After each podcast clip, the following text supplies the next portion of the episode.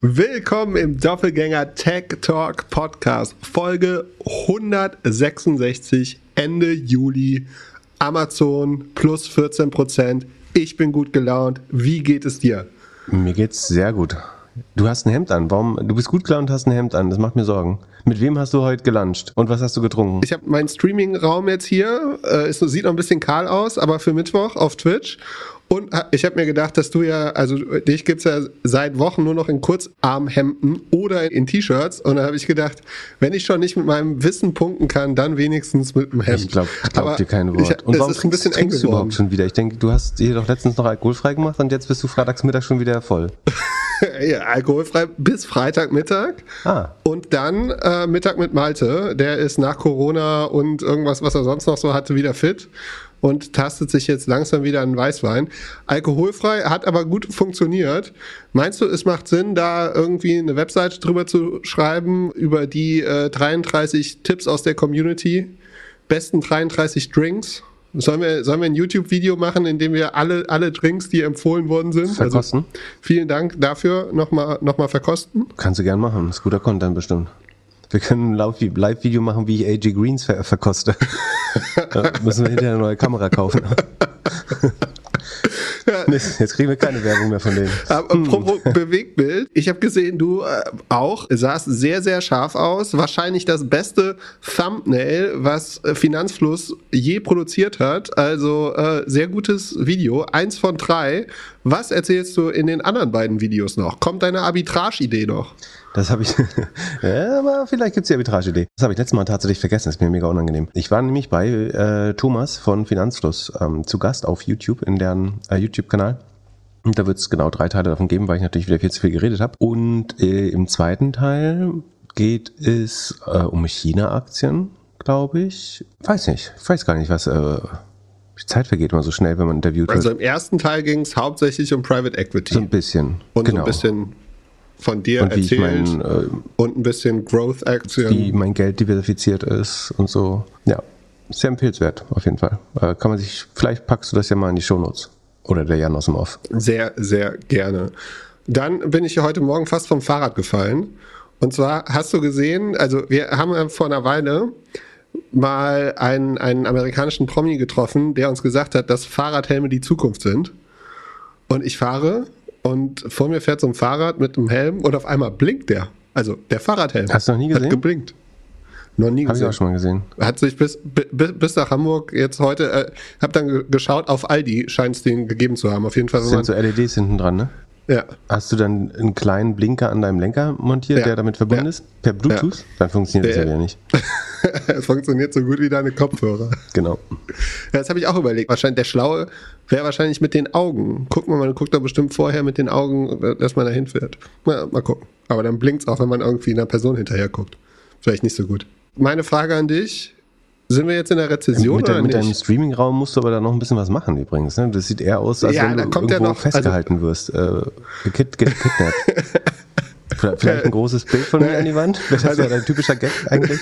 Also ich habe ja hier hinten ein Bild von dir, also von uns, das hast du mir ja geschenkt. Dann Fleisch und Wein, die Leucht, äh, Leuchtreklame von uns, die mir kaputt gegangen ist. Aber also es keine, man muss sich keine Sorgen machen. Es gibt kein Gitter vor dem Fenster. Also ich komme raus. Okay. Das, was ihr hier seht, das ist nur der Balkon. Ja, spring nicht.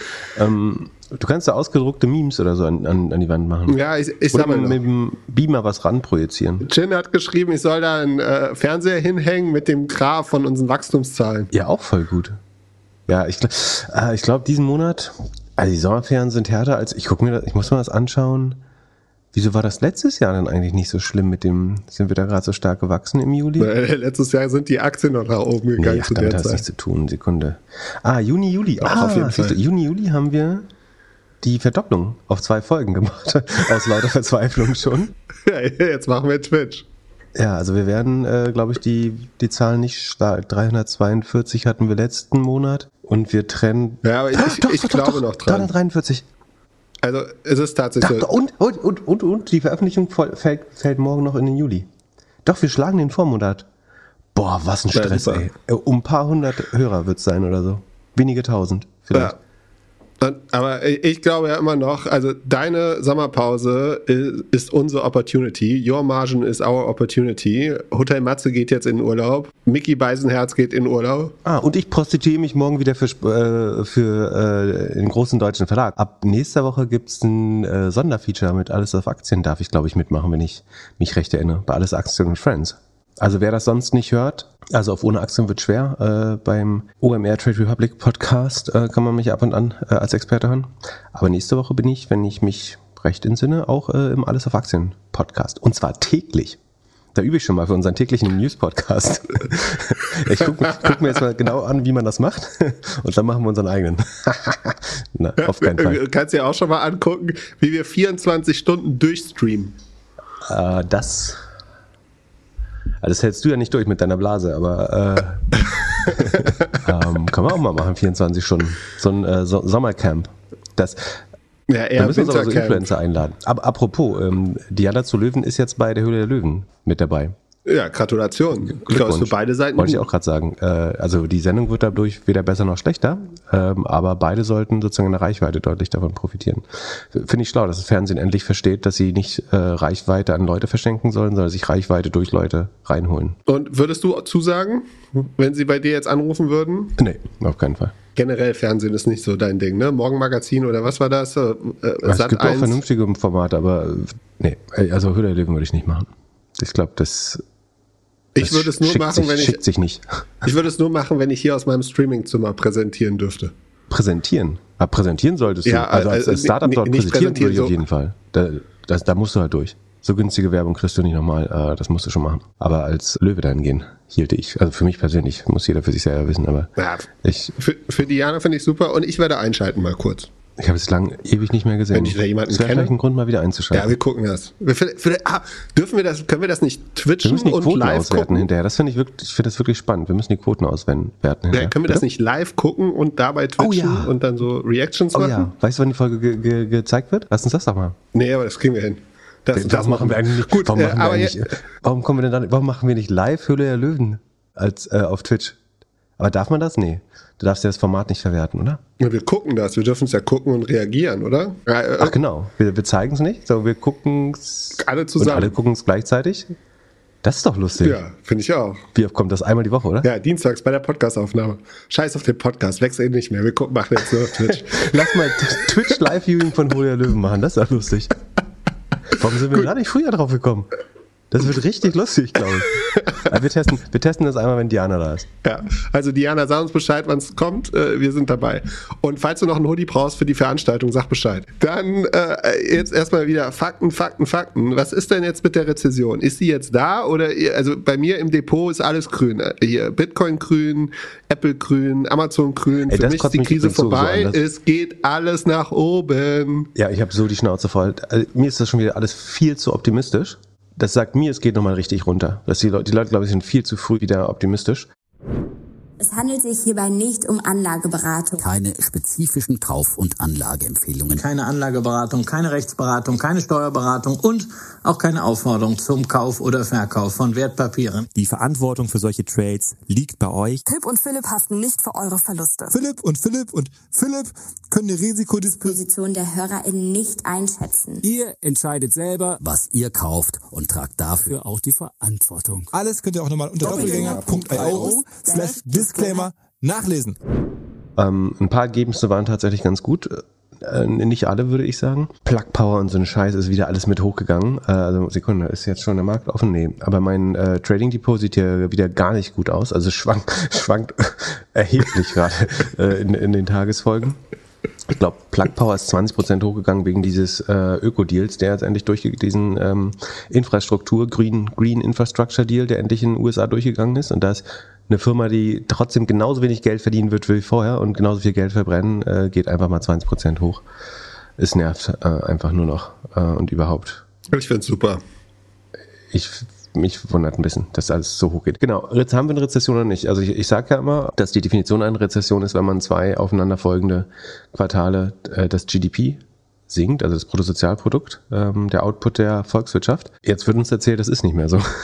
Also jetzt haben wir eine Rezession, jetzt wird die Definition geändert. Man muss schon sagen, es ist auf jeden Fall eine spezielle Rezession, weil äh, der große Unterschied ist, dass normalerweise mit einer Rezession einhergeht, dass nicht nur die Wirtschaft schrumpft, sondern dass auch relativ schnell Arbeitsplätze im erheblichen Maße verloren gehen. Das war zum Beispiel bei der Corona-Rezession so, auch das Q1, Q2 2020, da hatten wir eigentlich auch eine Rezession, eine sehr starke sogar in den USA vom Umfang her.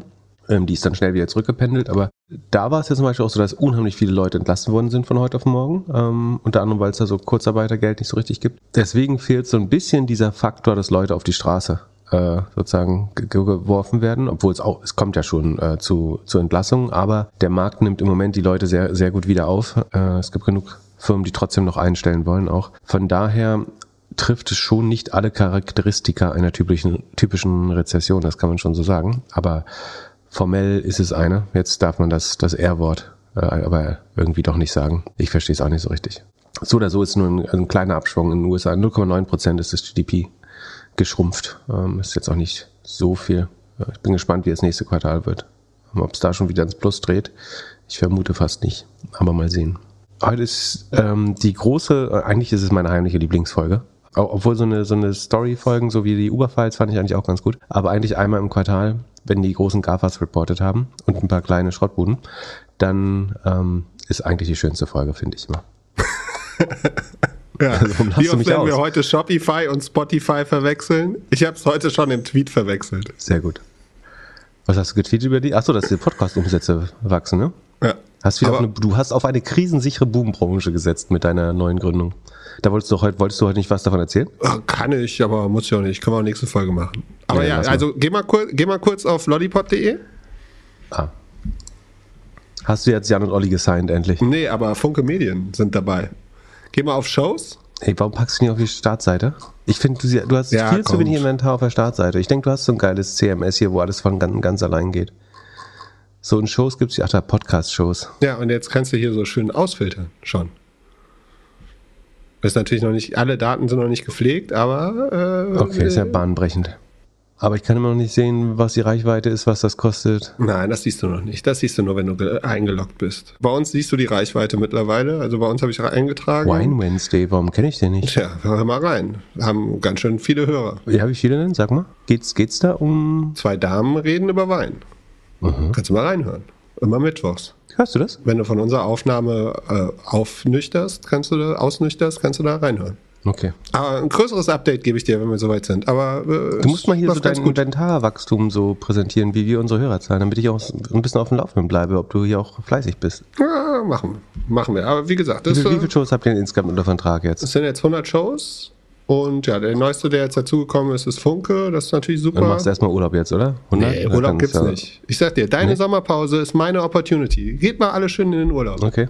Ich äh, brauche keinen Urlaub. Lass uns über Social Media reden. Wir haben eine Frage reingekommen. Und zwar, wie würdet ihr Social, eine Social Media Kampagne mit Facebook und Insta-Ads aufsetzen, um Analphabeten zu erreichen?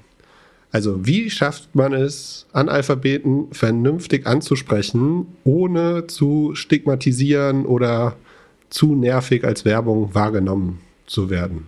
Hm. Weißt du, wie viele äh, Analphabeten es gibt? Also ich glaube, also bevor wir anfangen, also ich glaube, die Frage benötigt eigentlich so ein hohes Maß an Empathie, so was mir ja sowieso abzusprechen ist, aber ich würde da am besten eigentlich jemand Betroffenen fragen. Ich glaube, das ist äh, im Zweifel das Einfachste, um äh, die, da die Zielgruppe besser zu verstehen. Deswegen sind wir nicht wahrscheinlich nicht die besten ähm, Beantworter dieser Frage. Aber schätz mal, wie viel? Äh, jeder 15 Prozent, 15, 20, jeder fünfte? Wow. Ähm, nee, ganz so viel ist nicht. Aber 12 Prozent, also jeder achte. 6,2 Millionen Menschen äh, in Deutschland sind funktionale Analphabeten. Davon die Hälfte äh, davon haben Deutsch als, als Muttersprache. Ähm, die andere Hälfte sind äh, Menschen, die zugereist sind und nicht als erstes Deutsch gelernt haben.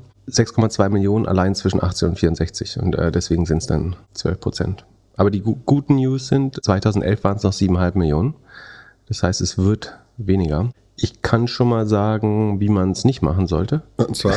Es gab mal eine Out-of-Home-Kampagne vom Alpha-Telefon. Äh, das ist sozusagen die, die Hotline für, die eben auch oder Form auf das Plakat so geschrieben, schreib dich, haben, schreib dich nicht ab, lernen, lesen und schreiben und dann die Telefonnummer drunter. Das hilft natürlich wahrscheinlich nur be beschränkt, äh, das dann genau so zu machen. Und die, darunter stand die U URL www.mein-schlüssel mit Umlaut zur-welt.de. So, also mein Tipp wäre, sofern ich irgendwas davon verstehe, wie gesagt, ich kann das nicht wirklich wissen, aber eine einfache URL nehmen wäre schon mal eine gute Idee zum Beispiel. Oder einen QR-Code könntest du ja. Also und man muss das sagen, die allermeisten Analphabeten können einfache Sätze und so schon lesen. Ne? Sondern es ist definiert, als dass sie keinen zusammenhängenden Text lesen oder schreiben könnten äh, selber. Das, die können eine Call to Action oder so in der in aller Regel schon lesen nach meinem Verständnis. Es sei denn, das soll jetzt noch eine besondere Untergruppe ansprechen, aber so diese 12 Prozent der funktionalen Analphabeten, die können eigentlich einzelne Sätze schon verstehen und lesen. Von daher würde ich es gar nicht so viel anders machen. Ich würde wahrscheinlich ein Video-Ad machen, würde eine Aufforderung machen, den Ton anzustalten.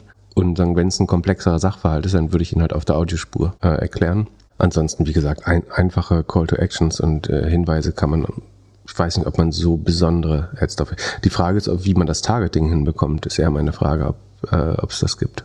Kannst du das nicht über irgendwelche Gruppen und irgendwelche Zwillinge und so ja, ich glaube, mit Facebook-Gruppen geht da nicht mehr so einfach. Ah, doch, du, genau, du, Zwillinge. Ähm, obwohl, das wäre scary, wenn, wenn, wenn Facebook das hinbekommt. Also du könntest deine bestehenden Nutzer nehmen und dann eine Lookalike Audience bauen. Das könnte funktionieren. Wäre aber es. Darf man das in Deutschland noch? Per E-Mail? Äh, weiß ich ehrlich gesagt gerade gar nicht. Ähm, aber doch, wenn du die Cookies hast, du, du kannst deine Website-Audience, kannst ja Lookalike Audiences bauen oder die, die konvertiert haben auf deiner Website schon. Wie auch immer. Ich glaube, ich, das ist immer eine gute Idee, äh, die Zielgruppe direkt zu fragen, wenn man Zugang dazu hat, weil die verstehen das im Zweifel am besten. Auch sonst, ich glaube, auch für, für Gründer und Gründerinnen, die noch in einer sehr frühen Phase ist, sind, ich finde es immer super hilfreich, weil du baust ja immer in deinen stillen Kämmerlein in der Regel ein Produkt für Menschen, die du noch nie gesehen hast. Ganz oft je nachdem, wie, wie hands-on man das macht, aber mal zu verstehen, wie andere Menschen zum Beispiel das Produkt nennen würden, wenn du ihnen nicht die Tagline vorgibst. Also be beschreib das Produkt mal mit deinen Worten. Oder wie, wenn du einem Freund das empfohlen hast, welche Faktoren hast du dabei herausgestellt? Das kann sehr gut dabei helfen, zum Beispiel die, die Ad-Copy für eigene Kampagnen zu bauen, weil oft versteht man gar nicht, was tatsächlich als USP wahrgenommen wird von Nutzern oder die Power-Nutzer oder die, die meisten Nutzer schon geworben haben, mal zu fragen, warum sie das Produkt eigentlich hilfreich finden, ähm, ist, glaube ich, immer eine gute Idee. So, ich habe jetzt verstanden, was dein Tweet heute meinte. Du hast getweetet, Kylie Jenner, nee, wer war das? 1, Adam Mosseri 0? Ja. Adam Mosseri ist der, der Chef von Instagram, äh, der durch seine Uhrenkollektion in der Regel besticht. Und Kylie Jenner ist die, die Mutter aller Influencer sozusagen, so ein bisschen, oder? Genau, die hat schon mal vor einer Weile äh, Snap um eine Milliarde runtergedrückt, weil sie gesnapchattet hat, dass sie jetzt weg von Snap ist. Und wenn die sagt, sie möchte lieber ihre Fotos von ihren Freunden sehen und nicht, dass Instagram TikTok wird, dann guckt sich das Facebook bzw. Instagram nochmal an und in diesem Fall sagt, wir machen jetzt doch erstmal nichts und schauen erst nochmal, ob das Produkt richtig gut ist oder so, wie wir es haben wollen. Was auch witzig ist, glaubst du, glaubst du, die guckt sich wirklich irgendwelche Fotos von ihren Freundinnen an? Ja, und vor allem, wer sind diese 361 Millionen Freunde? Äh, Wäre die berechtigte Frage, äh, glaube ich. Ich glaube, die hat einfach keinen Bock. Also der Grund war, dass äh, Facebook bekannt gegeben hat, dass sie deutlich mehr Video zeigen wollen im Feed, ne? Logischerweise ist das die, die, die Reaktion auf den Erfolg von, von TikTok und dass Videos, ähm, insbesondere bei TikTok, eben Menschen unheimlich lange ans Telefon binden. Ähm, das ist so ein bisschen der äh, Heroin-Dealer, der gemerkt hat, dass äh, Crack noch besser funktioniert. Und das heißt ja, dass du als Influencer dann auch deutlich mehr Videoformate machen musst, um die gleiche Reichweite zu behalten. Genau, die hat einfach Angst, dass die disrupted wird. Genau. So, die, deren, deren Geschäftsmodell fällt auseinander jetzt, weil sie nicht mehr ihre schönen bearbeiteten Fotos hochladen kann und das einfach reicht. Genau. Und die kann halt nicht jetzt, vorher hat die vielleicht eine halbe Stunde Fotos von sich machen lassen und dann hat irgendjemand die immer wieder hochgeladen. Das geht halt jetzt nicht ja. mehr. Und auf TikTok sind ja auch andere Leute groß als auf Instagram. Ne? Also es dort Reichweite, mit dem Videoformat Reichweite zu bekommen, ist was ganz anderes als mit hübschen Bildern äh, Reichweite zu bekommen. Deswegen verstehe ich schon, äh, dass die das machen. Wobei ich den Move von äh, Instagram total bescheuert finde, ehrlich gesagt. Ich glaube, das ist nicht das Richtige äh, zu sagen, weil das bei TikTok besser funktioniert, machen wir jetzt das Gleiche äh, und setzen auch auf Videos. Das ist so ein bisschen, als wenn jemanden, keine Ahnung, Marktstand für Bananen hat und sieht, dass die Kirschen besser laufen am Nebenstand, dann entscheidet er sich, keine Bananen mehr zu verkaufen, sondern Kirschen. Dann wird er ja trotzdem nicht besser als der Kirschstand werden in der Regel, sondern die Leute gehen ja weiterhin beim Kirschstand einkaufen und am Ende verkaufst du weder Bananen noch Kirschen also wenn es zu abstrakt ist, ich, das Produkt, was Facebook jetzt oder Instagram jetzt bauen will, das gibt's halt schon. Und die Nutzer, die das lieben, sind dort schon. Du kannst natürlich sagen, wir wollen gar nicht die TikTok-Nutzer wegbringen, wir wollen die Nutzer nur länger ans Telefon binden, die wir haben, weil sich damit mehr Geld verdienen lässt, ähm, in mehr Zeit, mehr Geld, logisch. Die Leute von TikTok wieder wegzubekommen, ist illusorisch, glaube ich. Wieso? Ist doch ganz einfach. Ja, dicht machen, verbieten. Genau. Lobbyismus. Schön ein bisschen ja. Lobbyarbeit mit ja. Washington und dann verbieten. Ja, das, äh, das wäre eine Möglichkeit. Und dann hat äh, hier Mark Zuckerberg ja im, im Earnings Call, es waren ja auch die, äh, die Meta Earnings diese Woche, gesagt, sozusagen, er wurde gefragt von einem Analysten, ob sozusagen der, der Faktor, dass jetzt die Vorschläge und AI, also früher hat das alles auf den Social Graph basiert, jetzt basiert es eben auf äh, Daten, künstliche Intelligenz und Vorschläge, ob das nicht noch ein stärkerer Mode ist und daraufhin meint er, also am, am Ende geht es gar nicht so sehr um Mode, sondern Instagram muss einfach die Company sein, die am schnellsten lernt und Innovation betreibt, letztlich. Das ist auch so albern. Also alles, was sie lernen, ist sagen, wie man möglichst schnell die, die Sachen, die andere Leute erfunden haben, äh, die besser funktionieren, zu kopieren. Das ist strategisch wieder so eine harte Sackgasse. Und, also, und dann hier ähm, Adam Mosseri, der dann sagt, sinn, sinngemäß, Insta becomes more video even if we do nothing. Also das würde sich von alleine ja eh durchsetzen, Video. Das glaube ich ist überhaupt nicht der Fall. Ich glaube, dass die allermeisten Nutzer nicht Video sehen wollen auf Instagram. Im Gegenteil, ich scroll eigentlich, wenn ich Video sehe, sowohl bei LinkedIn als auch Instagram eher schneller weiter, weil in der Regel ich den Ton nicht anhaben möchte, äh, in den allermeisten Situationen, wo ich äh, dadurch browse. Und selbst wenn, dann müsste es ja zumindest personalisiert sein. Also, dass ich sage, es gibt bestimmt Leute, die eine Affinität zu Videos haben, dann zeigt denen Videos und das, das können sie ja messen, eigentlich diese Affinität. Und es gibt Leute, die mögen Videos einfach nicht, sondern wollen tatsächlich Bilder schauen und zeigt denen halt Bilder. Aber nee, natürlich versuchen sie Videos allen aufzudrängen, weil sie sehen, dass Leute, die Video konsumieren, die haben natürlich eine längere Aufenthaltsdauer. Was aber nicht heißt, dass alle Videos wollen und dass alle, die, die Frage ist, schaffst du es, wenn du jemandem mehr Videos anzeigst, dass die Aufenthaltsdauer steigt. Das ist nicht das Gleiche. Also du kannst in der Statistik, in den Daten schon sehen, dass wer Video guckt, bleibt länger da. Das heißt auch noch nicht, dass du wenn du einem bestehenden User, User Videos zeigst, dass der dann auch zu einem User oder Userin wird, die länger bleibt. Sonst kann sein, dass die dann zum Beispiel ganz gehen. Und ich glaube, das ist, was ihn droht. Um dem die, die Krone aufzusetzen, dass er jetzt, weil eine Influencerin rebelliert, das Ganze wieder zurückdreht und zurückrudert, das zeugt ja von kompletter Rückgratlosigkeit und strategischen äh, irgendwie Ahnungslosigkeit. Also wie kannst du ja. als Produktchef bei Instagram, also entweder musst du es vorher abtesten, wie die Compliance der Leute ist für so ein, für so ein äh, Feature. Aber du kannst ja nicht sagen, wenn jetzt drei Leute sich beschwert haben, rollen wir das wieder zurück. Weil in die Richtung ja. müssen, müssen sie ja sowieso gehen, wenn sie, also wenn das ihre Strategie ist. Also wenn das meine Company wäre oder ich verantwortlich wäre für das Produkt und Kylie Jenner ist meine Influencerin Nummer eins. Verantwortlich für das Produkt ist Evan Spiegel hauptsächlich. genau, aber äh, ich muss trotzdem noch die Arbeit machen, dann wäre ich auf jeden Fall einmal im Monat äh, mit Kylie am Essen oder am Telefonieren und würde ihr immer zeigen, wie sie hier noch mehr machen kann und wie wir ihr helfen können, noch mehr Reichweite aufzubauen. Ja. Das ist die Frage, ob, ob, ob die dich hört und Zeit für dich hat vor lauter Geld in den Ohren. Oh. Am Ende, wenn ich die Plattform habe, über die sie am meisten Geld verdient, also oh. das ist ja schon, arbeiten ja schon gewissermaßen zusammen. Aber apropos Plattformen und Veränderungen, du hast ja in der letzten Folge noch gesagt, dass du glaubst, LinkedIn hat eine Chance, Twitter abzulösen, wenn sie ein bisschen Trennung machen würden vom Feed und vom Jobteil.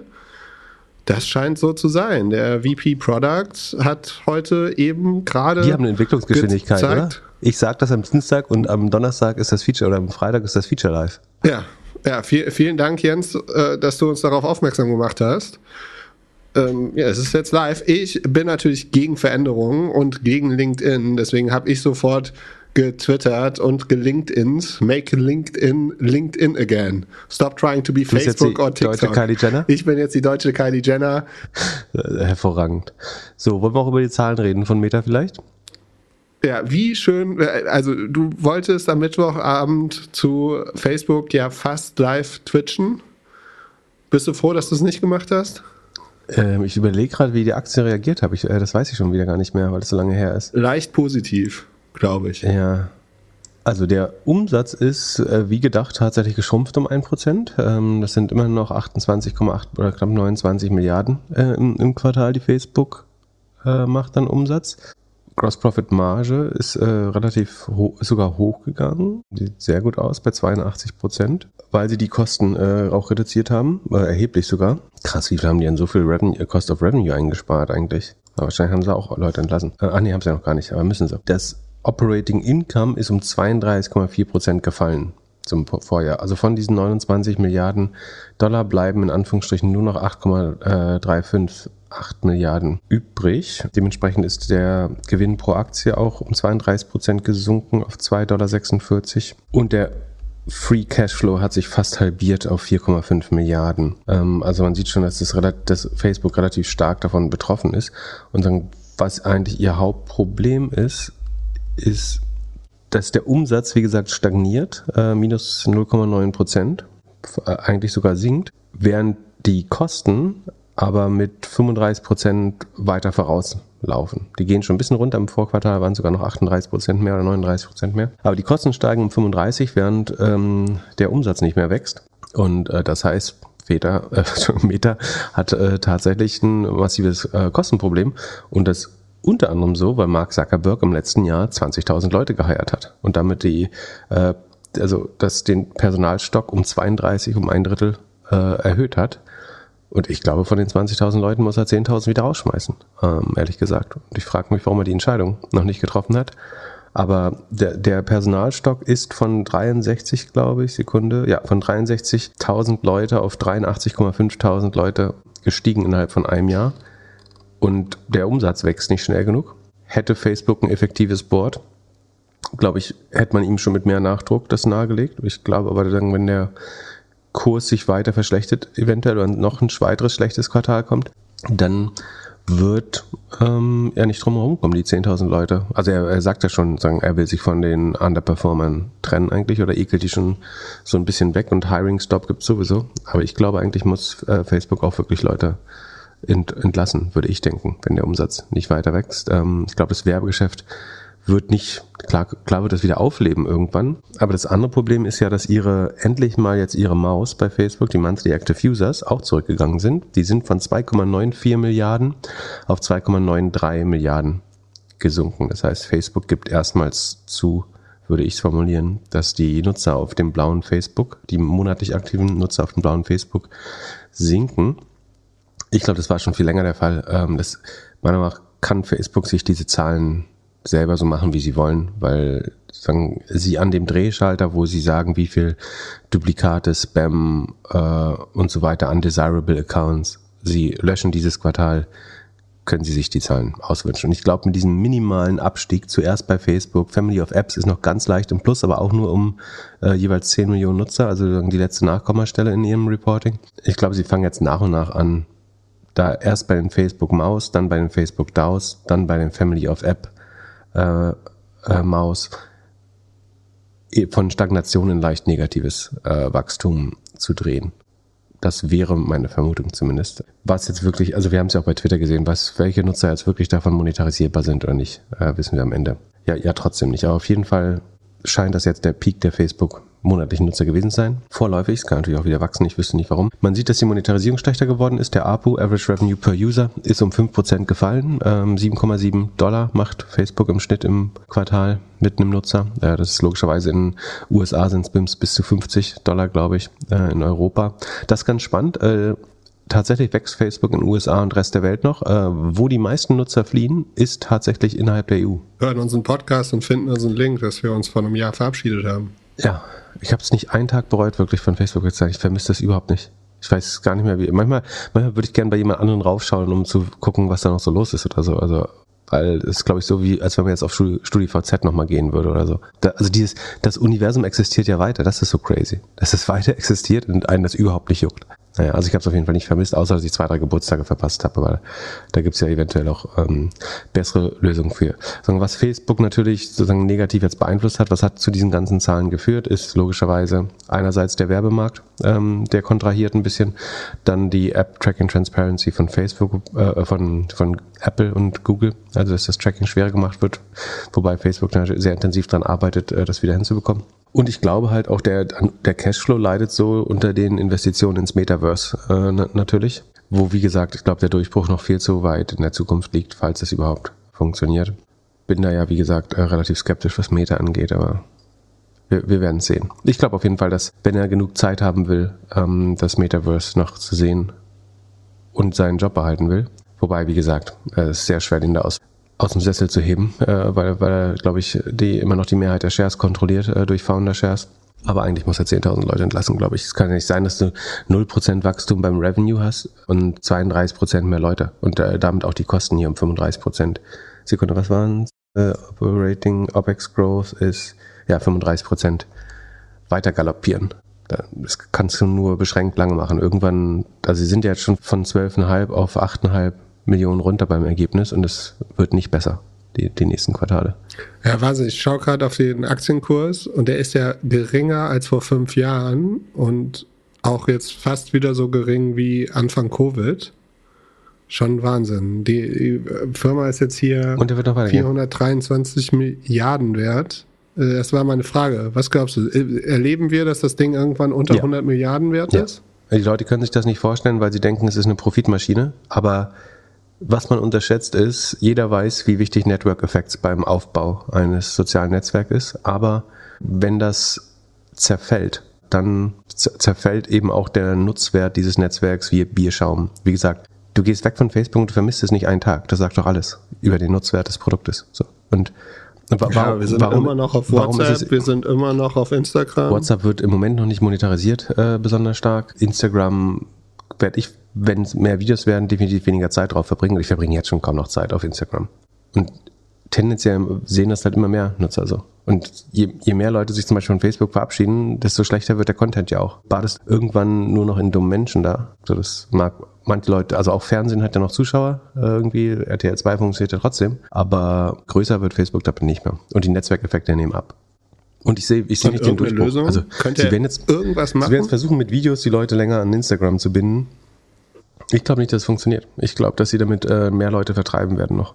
Für, also, nee, also richtigerweise muss man sagen, für eine gewisse Fraktion der Nutzer wird es funktionieren, sondern die werden mehr Zeit verbringen auf Instagram und andere werden dafür aber vielleicht deutlich weniger oder gar keine Zeit mehr verbringen. Das ist, glaube ich, also es, man muss natürlich immer differenzieren. Also im, im Schnitt ist es gar nicht so schwer, gar nicht so einfach zu sagen. Äh, vielleicht wird sich die Monetarisierung tatsächlich verbessern. Ich glaube, für die Monthly Active User ist es aber schlecht.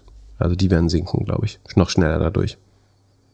Was ich nicht glaube, ist, dass mehr Leute zu Instagram gehen, weil dort Videos laufen. Das hielte ich für sehr überraschend, ehrlich gesagt. Weil wenn, wenn du das magst, dann bist du schon auf Snapchat oder TikTok. Oder guckst Stories oder Reels. Das heißt, ja alles, du hättest das ja alles vorher machen können, wenn du wolltest. Facebook forciert dir das jetzt nur ins Gesicht, weil sich dagegen besser Werbung verkaufen lässt und weil es dich, wenn es wirklich gut ist, länger in der App hält. Und ob sie es so gut bauen können, ist noch gar nicht, gar nicht gesagt. Bin ich gespannt, wie es aussieht. Dann lass uns zu Spotify gehen. Einer unserer zwei Lieblingsplayer, auf dem wir diesen Podcast veröffentlichen. Die sind 2018 an die Börse gegangen. Damals Aktie 147 Dollar. Heute 113 und 13 Cent Dollar. Ja, wie war da Earnings? Hast du bei vielen, ähm, die waren äh, erstaunlich gut. Also äh, Spotify, der Daniel Eck sagt sogar, dass sie eigentlich nichts von dem äh, Werbedruck, also dem sozusagen abflauenden Werbedruck spüren. Weißt du warum? Na, sag's mir. Ähnlich wie Twitter. Da läuft halt noch nicht so viel Volumen drüber. Ja, aber du würdest ja schon sagen, dass das eher ein experimenteller Kanal ist, der zuerst gekündigt wird. Oder die Deals sind so, sind, die, der Sales Cycle der Podcast-Werbung ist so lang, dass noch gar nicht angekommen ist. Das kann natürlich auch sein. Äh, das ist ja, ja nicht, vor Lollipop war das ja nicht so einfach, Podcast-Werbung äh, zu buchen. Nee, aber tatsächlich sagen sie, ich glaube, so um die 30 Prozent wächst äh, die Ad, äh, Sekunde, ne? Podcast-Werbung. Ja. Das ist, und das musst du ja sehen, die, die wächst so, während halt Google noch 12 Prozent wächst, Facebook schrumpft, YouTube 4 Prozent wächst. Also schon krass dynamisches Segment. Ich glaube, ein Volumeneffekt und ein TKP-Effekt. Ich glaube, die TKPs steigen noch bei Podcasts. Und also im Schnitt, gerade im unteren Ende. Und natürlich hast du auch mehr, mehr Volumen drauf. Äh, das ist natürlich gut äh, für Spotify. Also in so einem schweren Werbemarkt 30 Prozent zu wachsen, ist schon einigermaßen geil. Sie drucken auch neue User ohne Ende. Im Vergleich zum Vorjahr haben sie 19 Prozent mehr Nutzer. Das ist bei der Größe von Spotify auch schon erheblich. Also das entspricht 70 Millionen Nutzer, die man äh, gefunden hat vom einem Jahr aus. aus Wo kommen die denn alle her? Ich glaube, die letzten Expansionsregionen waren tatsächlich Osteuropa. Das hat, hat natürlich jetzt nicht so sehr geholfen. Also die muss man sogar nochmal abziehen. Ähm, beziehungsweise sind die schon abgezogen und trotzdem haben sie knapp 70 Millionen, ich glaube 68 oder so hinzugefügt.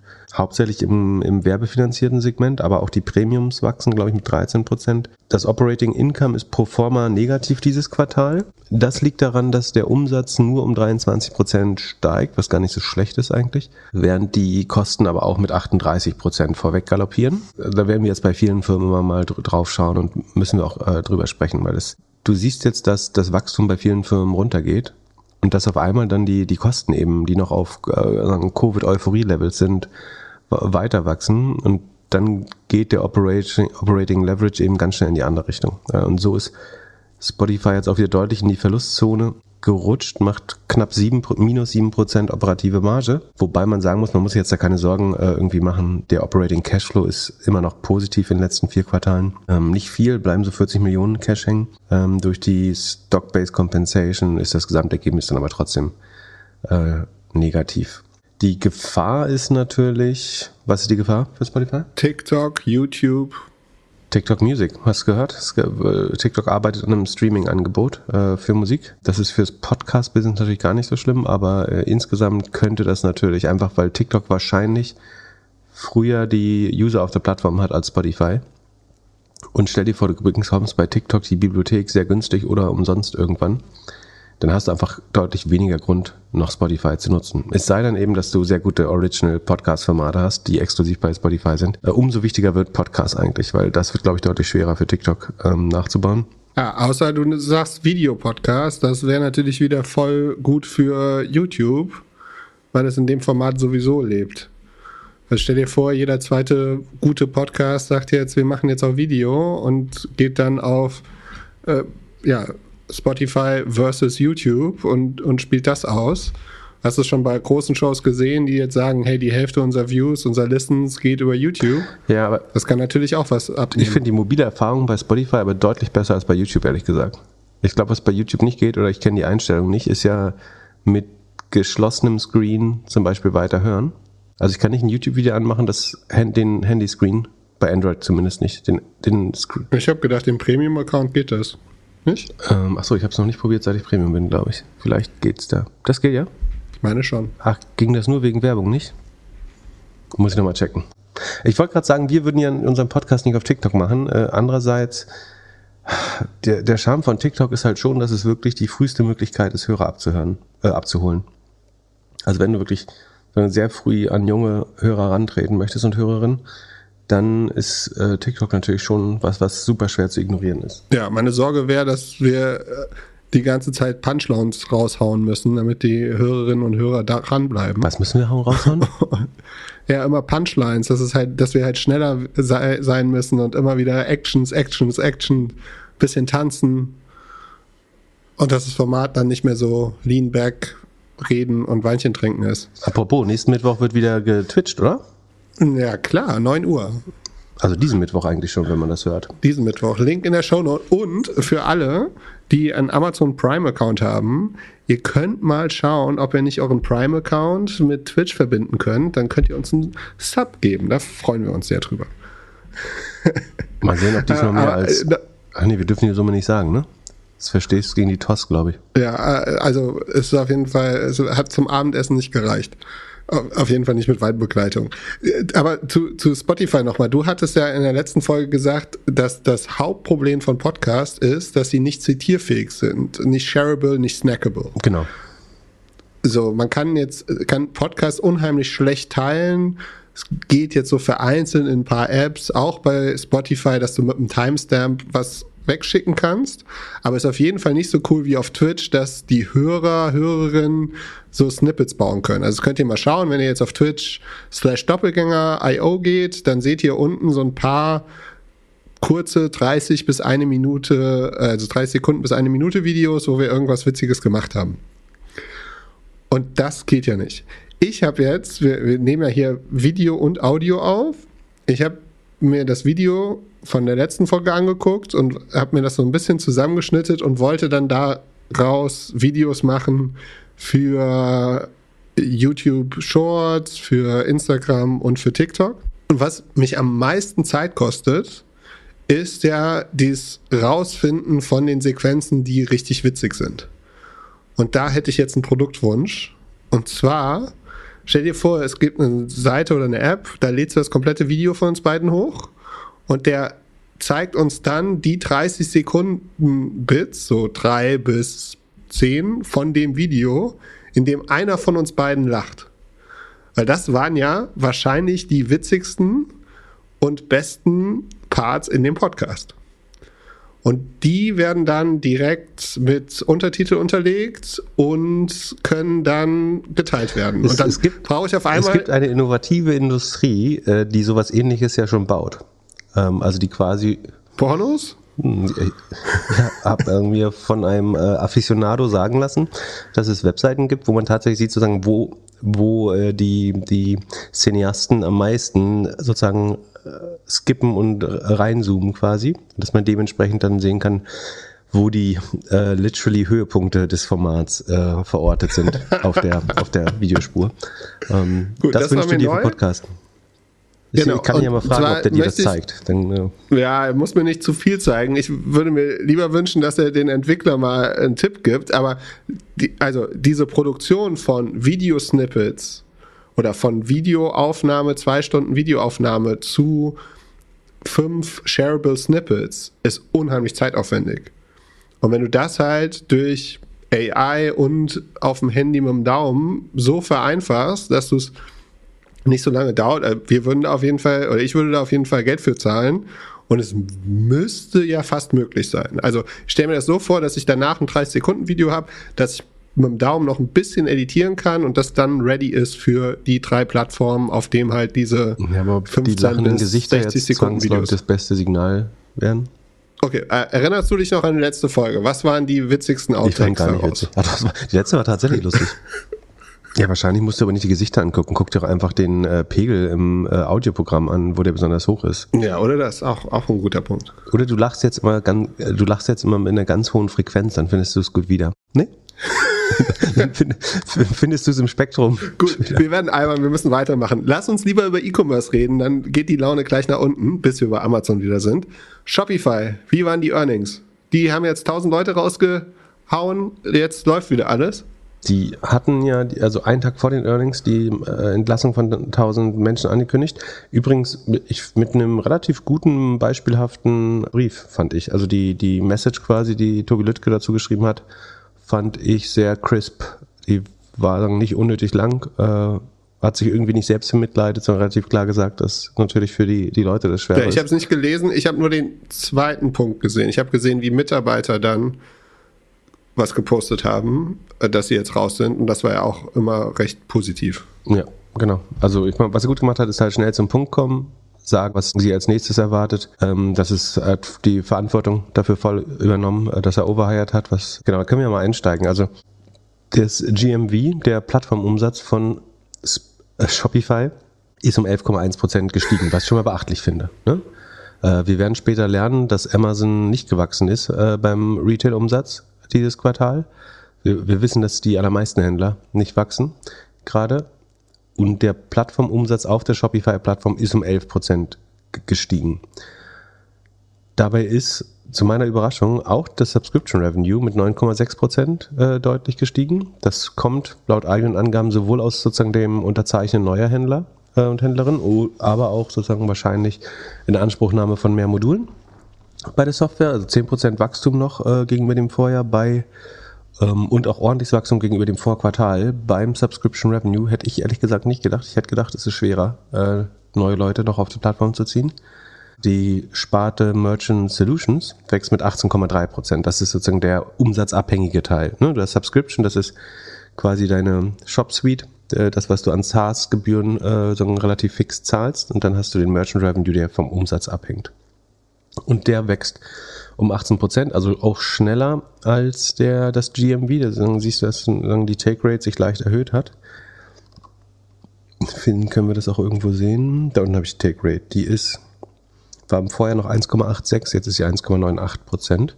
Genau, von daher, ähm, Gesamtrevenue-Wachstum ist 16 Prozent, was den Umständen entsprechend, glaube ich, wirklich nicht schlecht ist. Und man muss sagen, nach, dem, nach der Entscheidung, die Leute rauszuschmeißen, ist der Kurs ja 15 Prozent eingebrochen bei Shopify. Und mit den Earnings die haben am nächsten Tag Shopify stärker ge geschlossen. Das war allerdings auch ein Tag, äh, wo die Tech-Aktien insgesamt hochgedreht sind, sehr stark, weil es irgendwoher diesen äh, nutzlosen Optimismus. Achso, ich glaube, Jay Powell hat der, der Notenbankchef in den USA, die haben ja auch äh, 0,75 Prozentpunkte äh, den Zins erhöht und aber auch angekündigt, dass sie schon jetzt sehr alles mehr oder weniger dafür geben werden, so ein Soft Landing zu schaffen ähm, dass ihnen sehr bewusst ist, dass sie eventuell die Industrie oder die, ja, die Wirtschaft in eine Rezession treiben könnten, wenn sie es übertreiben und sagen, haben einen sehr measured approach angekündigt, also dass sie da sehr vorsichtig vorgehen werden, dass sie auf jeden Fall beide Seiten sehen. Also sie wollen die Inflation in den Griff bekommen, sie wollen aber nicht die Industrie abwürgen. Und das hat dem Markt dann irgendwie Optimismus äh, gegeben. Ich glaube nicht, dass sie es schaffen. Also das sollte selbstverständlich sein, dass die, die Notenbank sozusagen das alles im Auge hat. Ähm, woher da jetzt der große Optimismus kommt, bin ich mir sicher. Also man glaubt, eigentlich glaubt man, dass die, die Zinserhöhungen damit bald abgeschlossen sein könnten. Und ähm, da bin ich mir sicher, nicht sicher, ob wir das Ende der Fahnenstange da schon gesehen haben. Hätte die Aktie nicht auch positiv reagieren sollen nach dem Announcement, dass 1000 Leute gehen müssen? Ja, ich glaube, man hat das eher Wenn als... die Firma irgendwie dreht, effizienter macht? Ja, prinzipiell mag die Börse es, wenn man Leute entlässt, weil das in der Regel sich ins, positiv auf EBIT, aufs EBIT auswirkt. Bei Wachstum-Companies ist natürlich aber ein schlechtes Signal. Wenn die Leute entlassen, dann heißt es eigentlich immer, wir wachsen. Also dass die Umsätze langsamer wachsen als die Kosten äh, und das willst du natürlich nicht sehen. Ähm, das heißt, es ist auf jeden Fall trotzdem richtig, die, die Leute freizustellen. Vom Signal her ist aber deutlich schlechter und deswegen ist eben erst 15 Prozent runtergegangen, dann wie, aber wieder ins Plus, obwohl die Ergebnisse jetzt wirklich, wirklich nicht gut sind. Das Problem ist nämlich, dass obwohl der Umsatz, äh, wie gesagt, relativ gut mit 16 Prozent wächst, die, schätz mal, wie, wie viel so ein Turbulitke die operativen Kosten äh, gesteigert hat im Vergleich zum Vorjahr? 30 Prozent? 76. Boah, für was denn? Ah, weil sie, weil sie äh, Logistik machen? Oder warum? Kann, kann sein, dass das äh, teilweise dann die, dass die operativen Kosten des Logistiknetzwerks sind. Also auf jeden Fall, und das ist in allen Bereichen, ne? Also Sales und Marketing, also der, der Umsatz ist bei uns 1,3 Milliarden ziemlich genau, so für, als Maßstab. Sales und Marketing haben sie von 200 Millionen auf 300, 327 Millionen gesteigert im Vergleich zum Vorjahr. R&D von 183 auf 346, also massiv Entwickler geheiert offenbar. General und Admin von, sieb, von 18 auf 42, also teilweise verdoppelt die Kostenposition. Dadurch ist man vom, im Vorjahr hat man noch 140 Millionen operativen Gewinn gemacht. Und daraus sind jetzt 190 Millionen operativer Verlust, minus 15 Prozent operative Marge geworden ich finde es schon komisch. Also ich meine, wie gesagt, er hat ja die volle Verantwortung dafür übernommen, aber ich finde es krass, wie spät man angefangen hat, sozusagen die Kosten so hoch zu treiben. Weil es fängt eigentlich erst im Q3 letzten Jahres an, als Corona eigentlich so halb vorbei war schon. Da hat man massiv investiert. Ähm, vielleicht um auf die starken Investitionen von Amazon auch zu reagieren, äh, weil die so viel Konfidenz ausgestrahlt haben. Aber warum jetzt die letzten drei Quartale, Quartale jeweils um die 70 Prozent, äh, die letzten vier jeweils immer über 70 Prozent die Kosten steigerst, das ist schon ein bisschen zu bullish, glaube ich, einfach gewesen. Ähm, das führt dann dazu eben, dass man dann auf einmal 1000 Leute oder 10% der Belegschaft gehen lassen muss. Ich hätte fast erwartet, dass die Aktie nochmal einbricht danach, aber die Marktstimmung insgesamt war dann so positiv und der Vortag hatte ja eben schon 15% oder minus 15% vorweggenommen. Deswegen ist es dann äh, eher zu einer Gegenreaktion gekommen. Die, die Schere wird jetzt erstmal noch weiter aufgehen, befürchte ich sozusagen. Also die Kosten, die, mit 10% kriegst du ja immer noch nicht signifikant runter, wenn die sich hier mit 76% gegenüber dem Vorjahr entwickelt haben.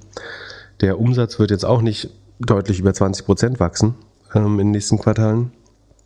Ähm, ich glaube schon, dass es noch schwere Quartale werden äh, für, für Shopify, ehrlich gesagt. Also langfristig halte ich es für eine großartige Company, ein großartiges Produkt und mache mir überhaupt keine Sorgen um die Firma. Aber da jetzt die nötige Kostendisziplin reinzubekommen, wird, glaube ich, ein, ein wirklich harter Weg, ehrlich gesagt, noch. Ja, für mich hört es erst so ein bisschen an, als ob sie jetzt hier Airbnb vor Corona machen müssen. Also richtig alle Hobbyprojekte streichen, keine Logistik, Logistik mehr, kein äh, hier Payment äh, Sache mehr, nur noch einfach wir machen die besten Online-Shops, that's it und bauen eine Community von App-Entwicklern und von äh, ja, Retailern oder Shops auf.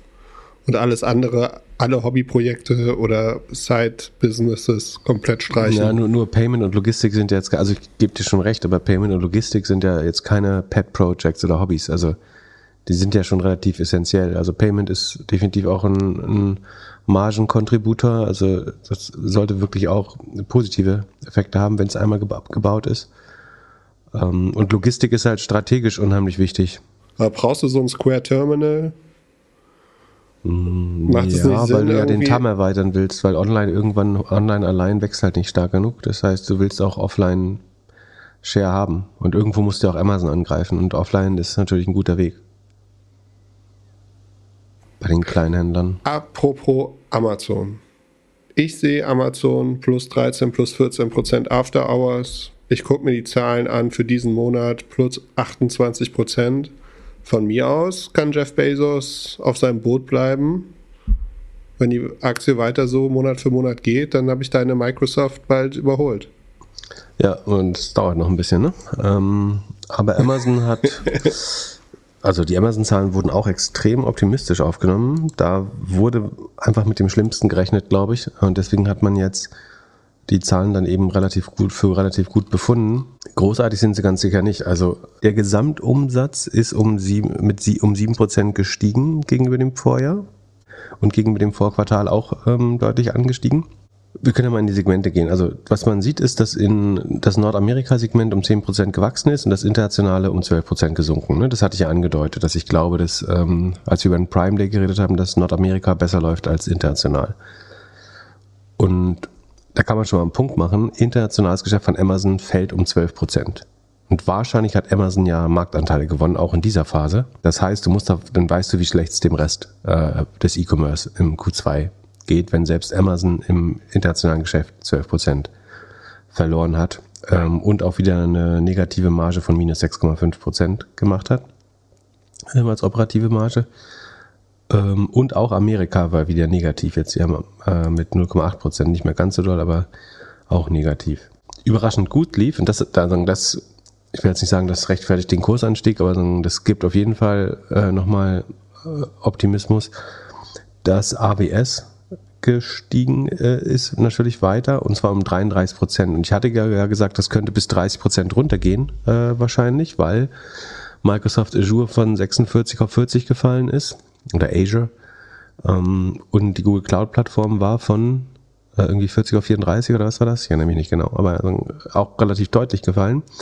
Und da muss man sagen, relativ gesehen hat AWS am wenigsten äh, Wachstum eingebüßt äh, in der Cloud-Sparte.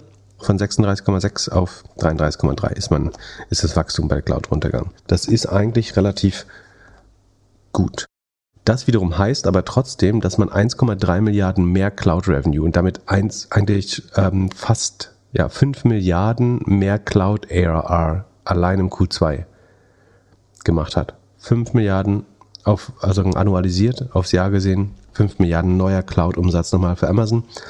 Von dem weiterhin nicht mehr ganz ein Drittel, sondern 29 Prozent. Die Marge ist ein bisschen runtergegangen äh, tatsächlich aber immer noch 29 Prozent als EBIT-Marge hängen bleibt. Und das sind für dieses Quartal 5,7 Milliarden Ergebnisbeitrag von AWS. Und da kann man jetzt mal zum äh, Ergebnis von Amazon gehen. Das war mit 3,3 Milliarden deutlich unter dem Vorjahr. Da waren es noch 7,7 Milliarden, also hat sich mehr als halbiert, äh, das operative Ergebnis. Aber von diesen 3,3 Milliarden im Plus, ich will nicht sagen, das musst du jetzt abziehen, aber die 5,7 Milliarden Cloud, wären die nicht gewesen, hätte Amazon Verlust gemacht. Und von diesen, ähm, vom Gesamtumsatz waren auch rund 8 Milliarden, Sekunde, rund 9 Milliarden sogar wieder Werbeeinnahmen, also die es noch gar nicht gab äh, oder vor, vor längerer Zeit nicht gab. Ohne die wäre Amazon quasi mehr als 10 Milliarden im Minus gewesen. Das heißt, dann, äh, Advertising und AWS rettet Amazon so wirklich über die halbwegs, äh, sagen, hält es halbwegs in der Profitabilität. Während Amazon ja aber selbst sagt, ihre Hauptkennzahl ist eigentlich Free Cashflow, den sie generieren. Und der ist auf einem fast historischen Tiefstand. Den geben sie immer annualisiert, also für die letzten zwölf Monate. Nicht annualisiert, sondern für, sondern Trading 12 Months, also für die letzten zwölf Monate bekannt. Und der ist bei minus 23,5 Milliarden US-Dollar. Also in den letzten zwölf Monaten hat Amazon 23.500 Millionen US-Dollar investiert, würde man in dem Fall wahrscheinlich sagen. Und daraufhin geht die Aktie 14%, 14 hoch. Sagen, obwohl sie sagen, massiv Geld verbrennen und investieren in neue Märkte weiterhin. Ähm, wahrscheinlich braucht das AWS-Business auch immer CapEx, also dass du Server kaufen musst, ähm, ihre eigenen ähm, Hardware-Produkte, die sie herstellen. Also auch, ich meine jetzt Hardware im Sinne von Server-Hardware, Amazon hat ja eigene Chips und so weiter. Also sie verbrauchen schon massiv Geld gerade. Vor, vor einem Jahr war der, der 12 Monats Cashflow noch bei plus 12 Milliarden. Jetzt ist er bei minus 23,5 Milliarden. Aber Jeff Bezos hat den Shareholdern halt so gut anerzogen, dass ähm, das total okay ist, wenn Amazon kein Geld verdient, ähm, dass sie am Ende immer als Sieger hervorgehen und dass sie weiter Marktanteile gewinnen, äh, wenn Corona vorbei ist, werden sie entweder viele andere Player gekauft haben oder es werden einzelne wieder aus dem Markt verschwinden. Und deswegen steigt die Aktie, obwohl die, die Ergebnisse jetzt wirklich die sind auch überhaupt nicht schlecht, ne? aber nicht großartig. Ich finde die Cloud-Ergebnisse finde ich großartig, dass sie da nur so langsam äh, äh, Wachstum einbüßen. Aber alles andere ist jetzt ähm, wirklich nicht. Zum Advertising kann man vielleicht noch sagen, das ist auch krass, das wächst mit 17,5 Prozent noch. Das ist nach zuvor 23, 32 und 53 Prozent. Also es verlangsamt sich natürlich auch, aber das Third-Party-Geschäft ist nur um 9 Prozent gewachsen und Advertising ist nochmal doppelt so schnell eigentlich äh, gewachsen wie das Third-Party-Geschäft, also das Marketplace-Geschäft. Und das passiert ja quasi auf dem Rücken von Retail und Marketplace wächst. Advertising ja. Da muss man nur bedenken, irgendwo gibt es natürlich eine Grenze. Also du kannst Advertising nicht unendlich äh, ausbauen, weil irgendwann ist die Seite halt zugekleistert. Das sieht man ja bei Google. Das heißt, irgendwann wird man nur noch mit dem gleichen Speed wie das normale ähm, oder mit einer ähnlicher Geschwindigkeit wie das Third-Party-Geschäft wachsen. Im Moment wächst man aber mit 17,5 Prozent. Wie gesagt, vor dem Hintergrund, dass Google nur 12 Prozent wächst, YouTube nur 5 Prozent, Facebook gar nicht mehr wächst. Äh, also im Online-Werbemarkt ist Amazon die Nummer drei und gewinnt am meisten Marktanteile gerade hinzu. Roku übrigens 15 äh, Prozent unter Vorquartal äh, Videowerbung. Die Aktie hat, ist um ein Viertel eingebrochen. gestern oder so, glaube ich. Genau, ansonsten mussten sie wieder einen, Verlust bei Rivian verbuchen. Äh, das gab es im letzten Quartal schon. Da mussten wir jetzt wieder 3,9 äh, Milliarden adjustieren. Ähm, die fehlen. Der, der Ausblick war ganz gut. Und, äh, wie gesagt, mein Highlight ist eigentlich AWS, das 5 Milliarden neues ARA wieder generiert hat. Und es ist ein bisschen Verbrechen an den Shareholdern, das da nicht rauszumergen. Also normalerweise bei jedem anderen Unternehmen würde es äh, jetzt ein Private Equity eigentlich die Firma kaufen und das rausspinnen, um sozusagen da den Wert zu heben, den es definitiv gibt und der im Moment sozusagen in dem Amazon-Konglomerat versteckt ist und äh, nicht voll ge ge gehoben werden kann.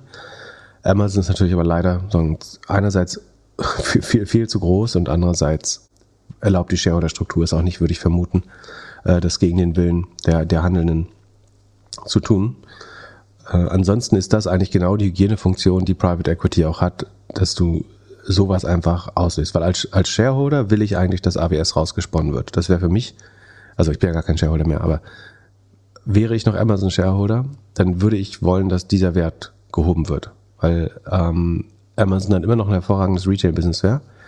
Äh, das fände ich schon relativ schwer zu bewerten, ehrlich gesagt, ähm, weil es ja im Moment brutal defizitär wäre.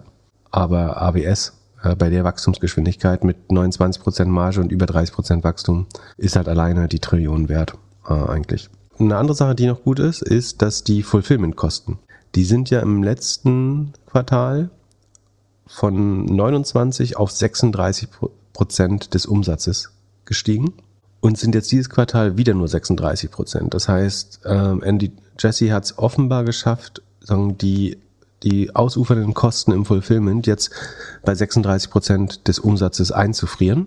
Und wenn man davon ausgeht, dass wahrscheinlich Third-Party-Revenue weiter gewachsen ist, ähm, Sekunde, das kann ich sogar gucken. Ja, der Anteil ist mh, hm, gewachsen oder gleich geblieben. Dann ist das sozusagen relativ gesehen sogar eine Verbesserung äh, der Fulfillment-Kosten. Ähm, da gab es einen Graph, hier Sekunde, auf Instagram habe ich was gesehen, Amazon's Escalating Logistics Cost. Da sagt man, dass inzwischen sind quasi 36 Prozent des Umsatzes allein Fulfillment und Logistikkosten. Und 2012, äh, 2011 war das nur die Hälfte mit circa 18 Prozent. Das ist natürlich nicht ganz richtig. Das ist nicht, also den Eindruck zu erwecken, es hätten sich die Logistikkosten verdoppelt bei Amazon, ist schlicht falsch, weil ähm, auch nicht, auch relativ gesehen, weil tatsächlich ist der Haupttreiber dahinter nicht die, nicht die Arbeitskosten, sondern die eigentlichen Logistikkosten, die steigen zwar auch jetzt zuletzt mit wahrscheinlich rund 20 Prozent und das trifft andere E-Commerce-Betreiber, glaube ich, noch viel härter. Der, einz, der eigentliche Treiber ist, dass immer mehr Third-Party-Geschäft machen wird und das haben wir ja schon jetzt mehrmals erklärt, dass an dem Third-Party-Umsatz der Anteil der Logistikkosten viel höher ist als am Eigenumsatz. Wenn du was für 100 Euro bei Amazon kaufst und die Logistikkosten sind, sagen wir mal, ähm, irgendwie 10 Euro daran oder 10 Prozent, dann sind es halt 10 Euro. Wenn du sie am Marktplatz kaufst, dann bekommt Amazon vielleicht rund 30, äh, 33 Prozent und davon sind die gleichen 10 Euro dann aber eben ein Drittel und damit steigen mit steigendem Marktplatz Anteil im Amazon-Geschäft auch die relativ gesehenen Logistikkosten. Aber wie gesagt, die sind jetzt auf 36 Prozent erstmal eingefroren. Äh, bin ich gespannt, ob sie da mit der Kostendisziplin das schaffen. Apropos Kostendisziplin, ich habe auf äh, LinkedIn so schlau geschrieben, weil es okay ist, dass Amazon Verluste macht, ist Andy Jesse der Einzige, der niemand rausschmeißen muss. Danach habe ich aber erst in den Earnings gelesen, dass Amazon 99.000 Leute entlassen hat im letzten Quartal. Also ich soll nicht lachen, aber das aber in Anführungsstrichen nur im Fulfillment. Das heißt, die Zentrale äh, entlässt noch keine Leute. Bei AWS und Advertising will man auch weiter heiren. Mm, aber dadurch, dass man die Fulfillment Center sozusagen overstaffed hat äh, und mit mehr Umsatz gerechnet hat, ähm, hat man sich da ja jetzt von 99, also von fast 100.000 Menschen äh, wieder befreit, sozusagen. Das ist schon ganz ordentlich. Aber die Basis hat 1,6 Millionen. Ne? Also es, am Ende ist es weniger als 10 Prozent der Belegschaft. Aber sozusagen selbst Amazon äh, musste jetzt schon Le Leute entlassen. Nur eben nicht, eher nicht in der Zentrale, sondern äh, tatsächlich im Fulfillment. Ja, jeder, der E-Commerce gedacht hat, hat halt gedacht, es geht immer so weiter. Ja, das, das hat übrigens ähm, den Chart, wer das nicht gesehen hat, ich habe es auf LinkedIn und Twitter geteilt, hatte ähm, Tobi Lüttke in seiner Erklärung zur Entlassung ge gepostet.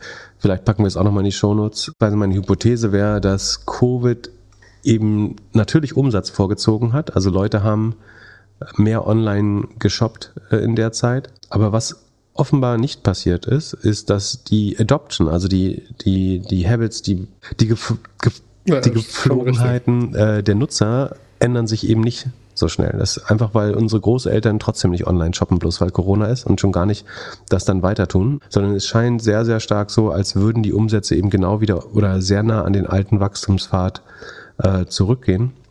Plus, ich glaube, was schon halt auch sehr stark stimmt, ist, dass alles, was große, große Investitionen sind, hast du halt während Corona gemacht. Du, jeder hat sich nochmal einen neuen Laptop gekauft, jeder hat sich nochmal ein neues Bürosetup gekauft, viele haben nochmal irgendwie das Wohnzimmer schick gemacht oder den Garten, äh, nochmal den neuen Rasenmäherroboter und das neue Gartenhaus und äh, was weiß ich gekauft.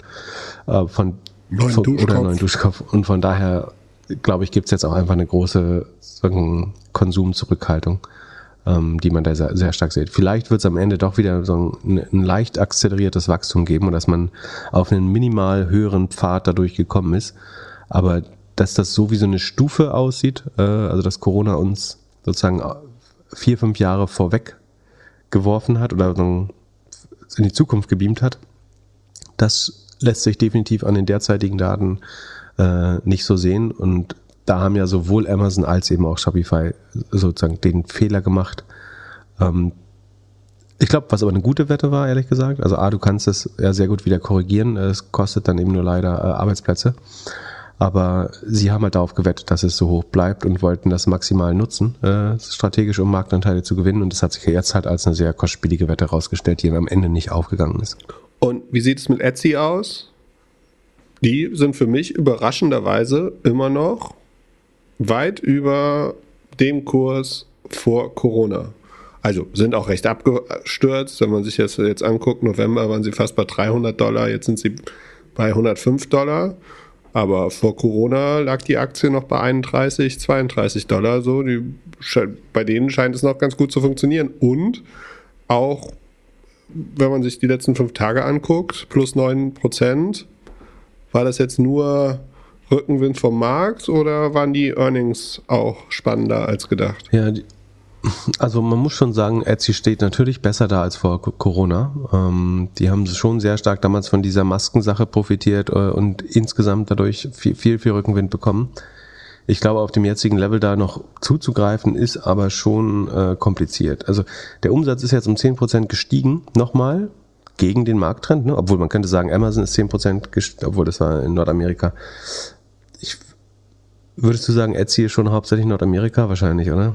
Naja, dadurch, dass sie da Wander gekauft haben und den Franzosen, ja. sind sie ja auch in Europa.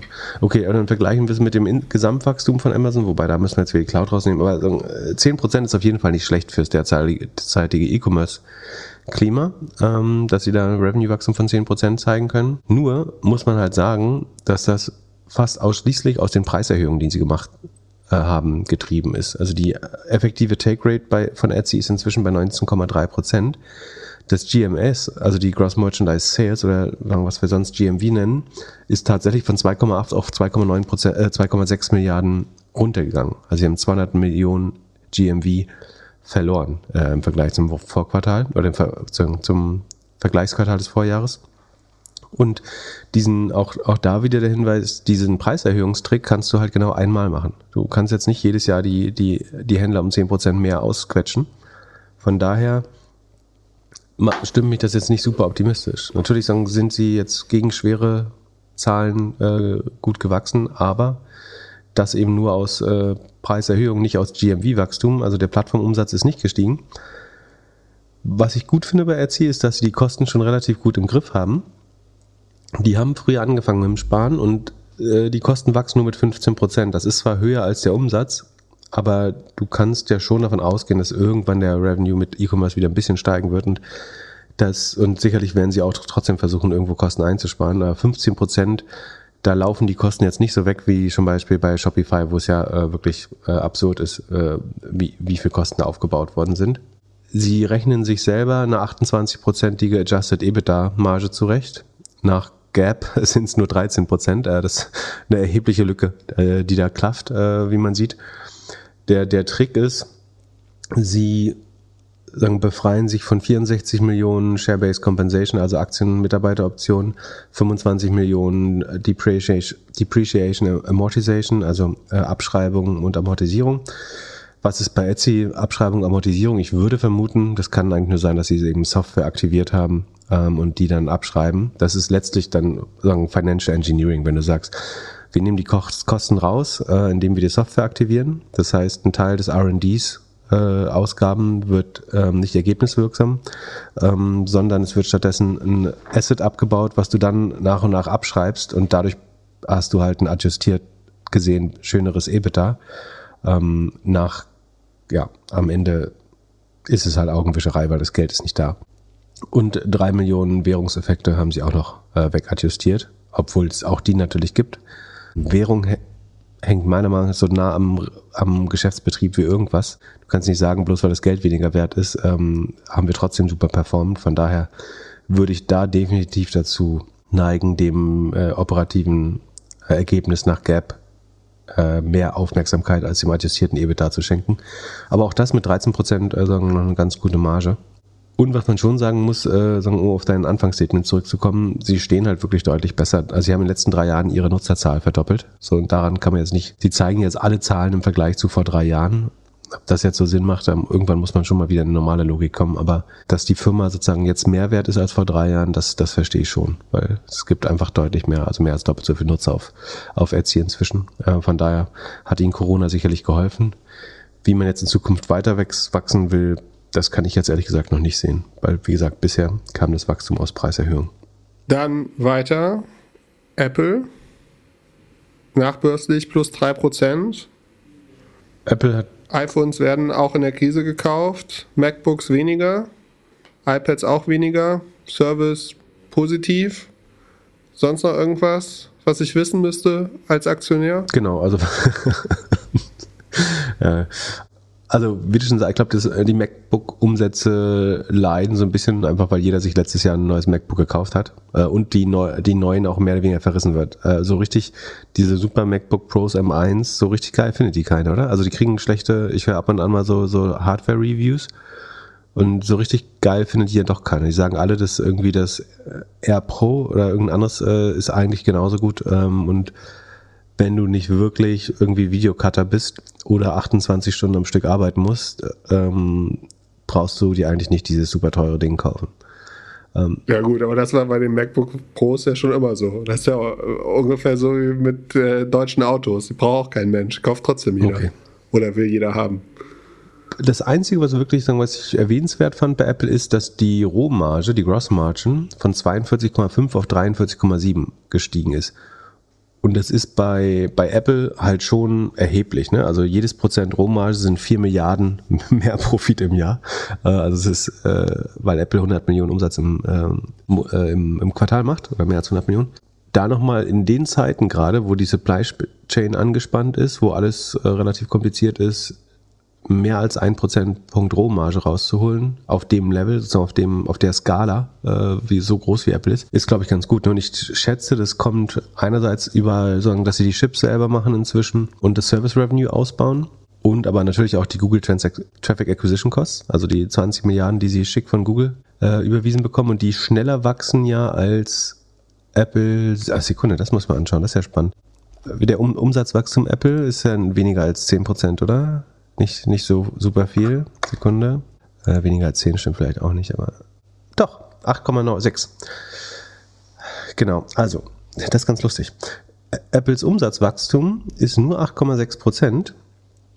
Der, das Wachstum des Google Werbemarkts ist aber 12 Prozent. Und da sie meiner Meinung nach mehr als die Hälfte der Umsätze der Apple-Nutzer mit Google bekommen und die wiederum eben mit 12 Prozent oder mehr wachsen, ähm, wird das Service Revenue oder diese, dieser Ergebnisbeitrag aus den Traffic Acquisition Costs relativ gesehen immer größer.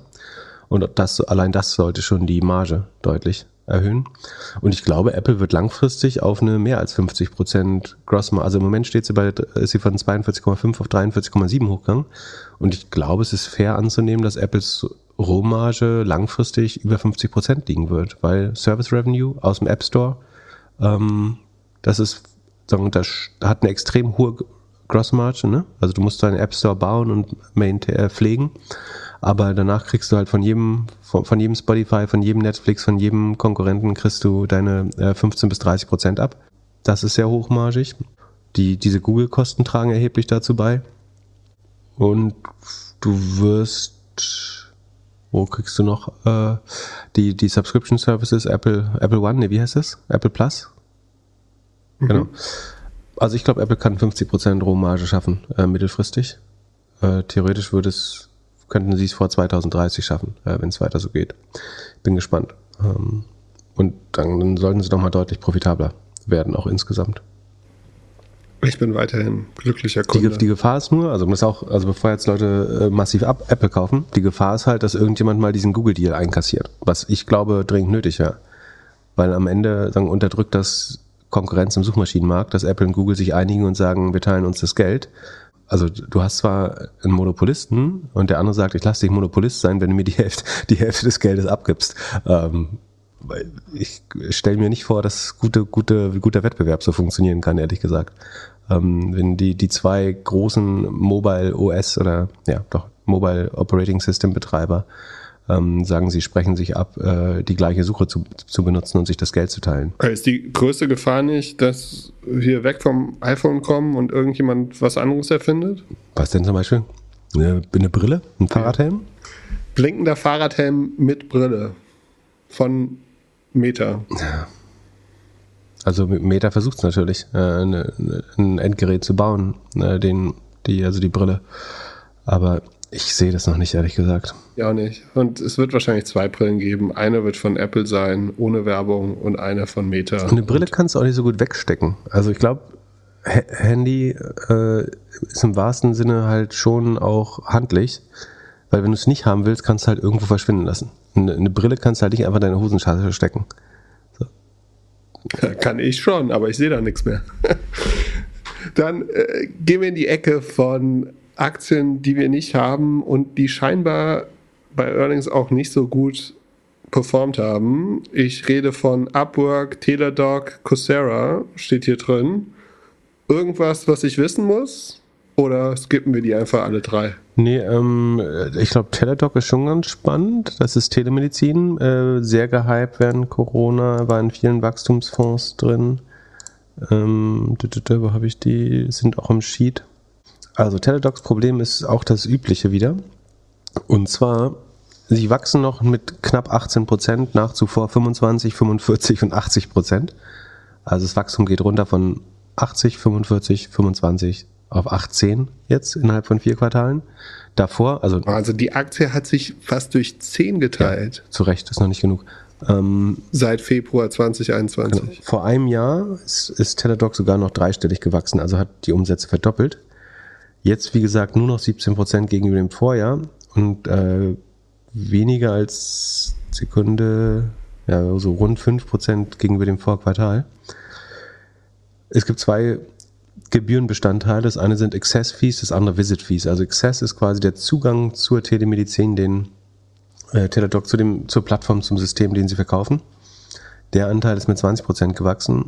Die Visit Fees aber nur noch mit 7 Prozent. Und die sind gegenüber dem Vorquartal sogar geschrumpft. Also im Q2 haben weniger Leute das Teladoc-System in Anspruch genommen als zuvor. Ähm, negatives Wachstum. So. Und? Also wir lernen, die Leute wollen einfach online nichts mehr machen. Die wollen nicht mehr online shoppen, die wollen nicht mehr online Ärzttermine machen. Es gibt ein paar machen, Leute, die das, die das wollen. Es gab hier Sekunde, also es gibt 56,6 Millionen Members. Das ist doch schon ein relevanter Anteil von der US-Bevölkerung, muss man mal dazu sagen. Also es sind die US- Members, die haben 4,6 Millionen Visits auch gemacht, immerhin. Äh, also jeder Zehnte hat einmal Teladoc genutzt in dem Quartal. Also na, die Visits kann, kann natürlich, wahrscheinlich ist eher so, dass eine Person deutlich mehr Visits hat und manche nicht, aber auf jeden Fall steigt die Anzahl der Visits gerade nicht mehr. Und sie haben das zweite Quartal in Folge eine, ein Impairment, also eine Anpassung des Kaufpreis, also sie haben Goodwill abgeschrieben auf eine Akquisition. Das hatten wir letztes Mal schon erklärt. Also wer, wer das nochmal verstehen will, vielleicht die letzte Teladoc-Folge äh, hören. Das müsste ziemlich genau vor drei Monaten gewesen sein. Da hatten sie 6,3 Milliarden abgeschrieben. Jetzt haben sie weitere drei Milliarden nochmal abgeschrieben äh, von einer, also bei einer Akquisition zahlt man ja mehr, als das Unternehmen an Assets hat in der Regel. Ne? Also eine, eine Firma hat auf der Bilanz drei Milliarden stehen und du kaufst sie ja trotzdem für 10 oder 20 sagen, das, was du zu viel bezahlt hast, musst du als Goodwill verbuchen bei der Übernahme. Und den schreiben sie jetzt ab, äh, weil die Firma, die sie übernommen haben, eben deutlich weniger wert ist, äh, wie sich herausgestellt hat. Der CFO sagt, also der Grund ist, dass die High Growth Healthcare Multiples sich verschlechtert haben. Jetzt muss man dazu sagen, dass Teladoc halt kein High Growth mehr ist. Das ist das größere Problem. Ähm, natürlich haben sich die Multiples verschlechtert, aber das viel größere Problem ist, dass Teladoc nicht mehr wächst.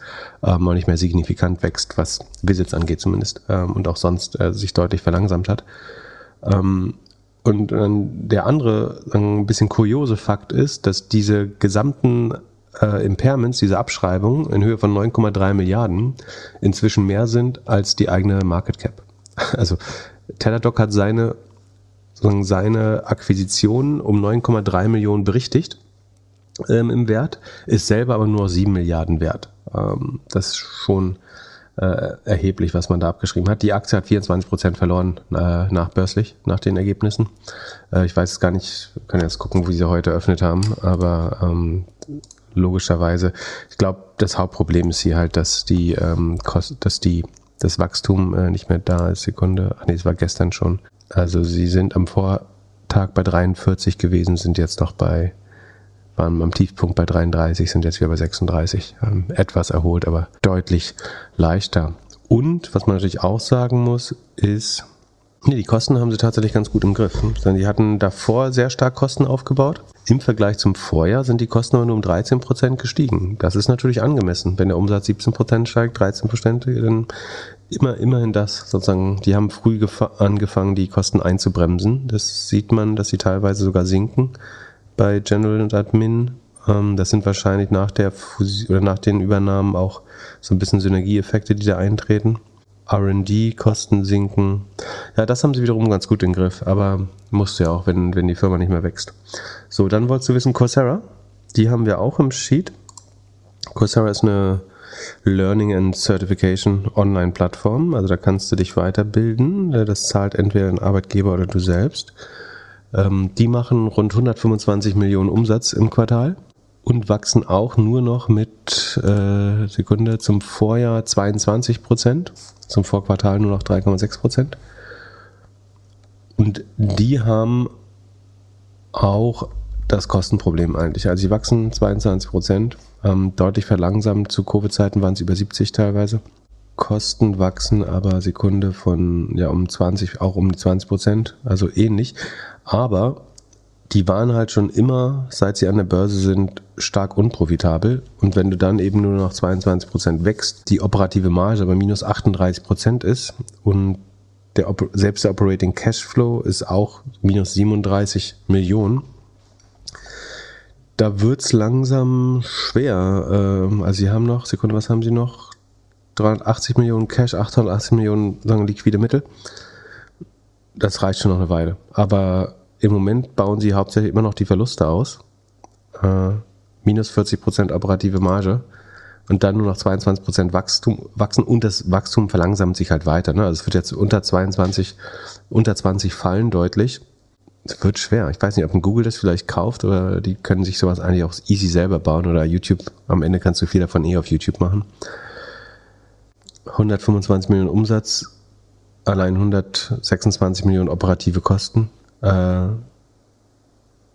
und dann gehen noch 46 Millionen Cost of Revenue ab. Das ist dann genau, was sie auch im Minus sind.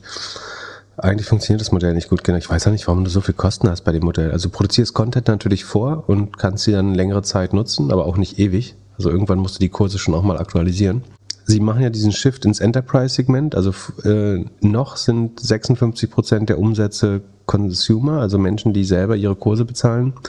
Mehr als ein Drittel bezahlen aber schon Unternehmen sozusagen für ihre Mitarbeiter als Weiterbildungsangebote. Das Segment wächst auch weiter mit 55 Prozent, also das sieht ganz gut aus, während Consumer nur noch mit 12 Prozent wächst. Und ihr Degrees, also Certification, dass du am Ende so ein, irgendein Zertifikat bekommst, das schrumpft jetzt sogar das Segment. Das war ganz nice, weil man da 100 Prozent Rohmarge hat, weil sozusagen die Druckkosten des Papiers der einzige Kostenbestandteil waren. Aber das äh, schrumpft jetzt halt auch das erste Mal leider und ist so ein bisschen über den Berg rüber. Also Coursera drängt sich gerade nicht auf und sieht eigentlich auch nicht aus, als würde das jetzt ohne erhebliche Kostenmaßnahmen auf den grünen Pfad kommen, weil es einfach viel zu hohe Kosten haben insgesamt. General und Admin auch gegenüber dem Vorjahr. Ich frage mich, ob Firmen jetzt das sparen oder nicht sparen in den kommenden Monaten. Wenn du Leute entlässt, wenn du Marketing runterschraubst, machst du dann auch Weiterbildung oder da der Arbeitsmarkt immer noch so angespannt ist.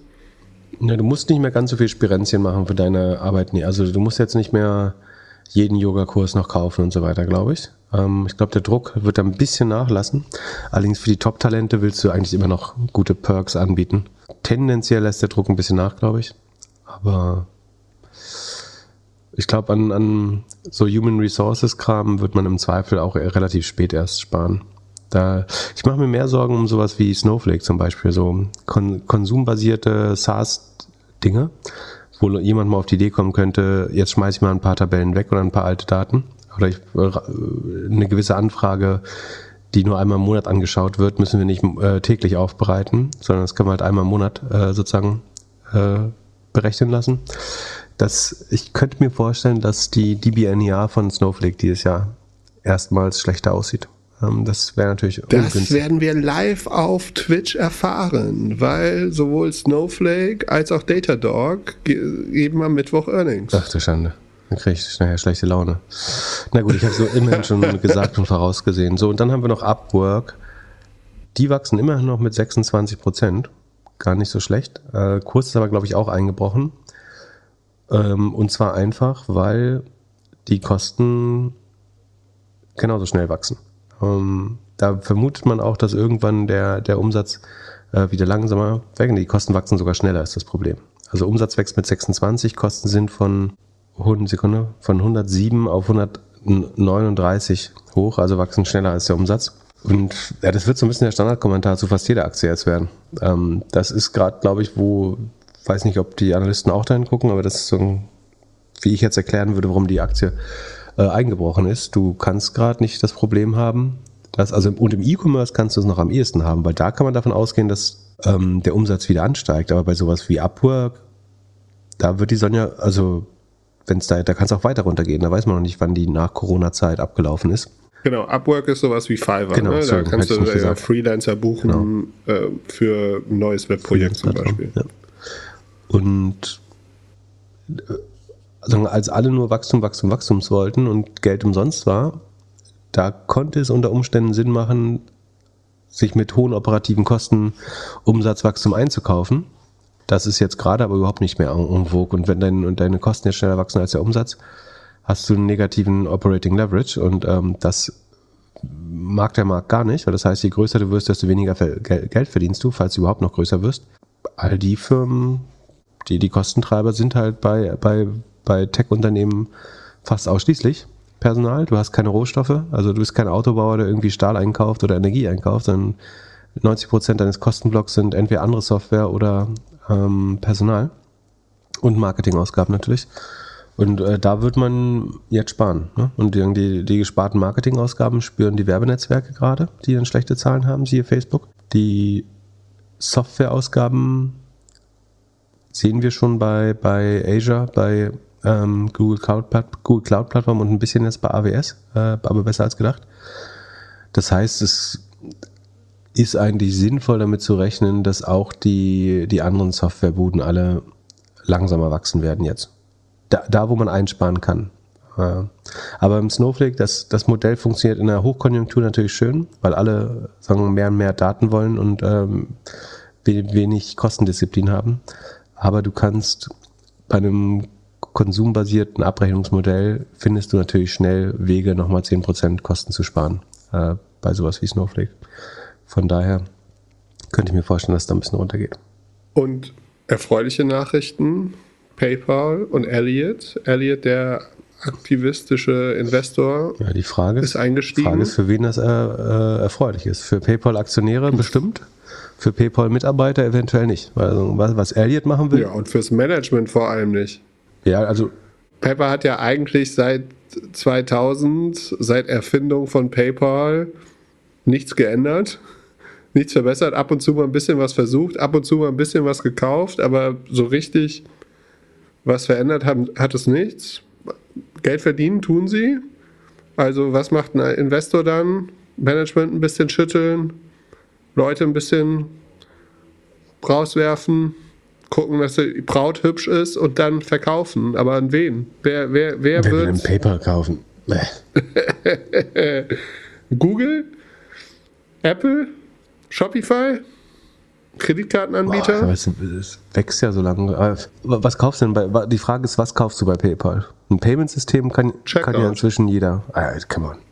Checkout entwickeln kann jede der Buden, die du gerade genannt hast, äh, in weniger als zwei Jahren äh, machen. Oder Sie können einen kleineren Anbieter kaufen, günstiger, wenn Sie die Technologie wollen.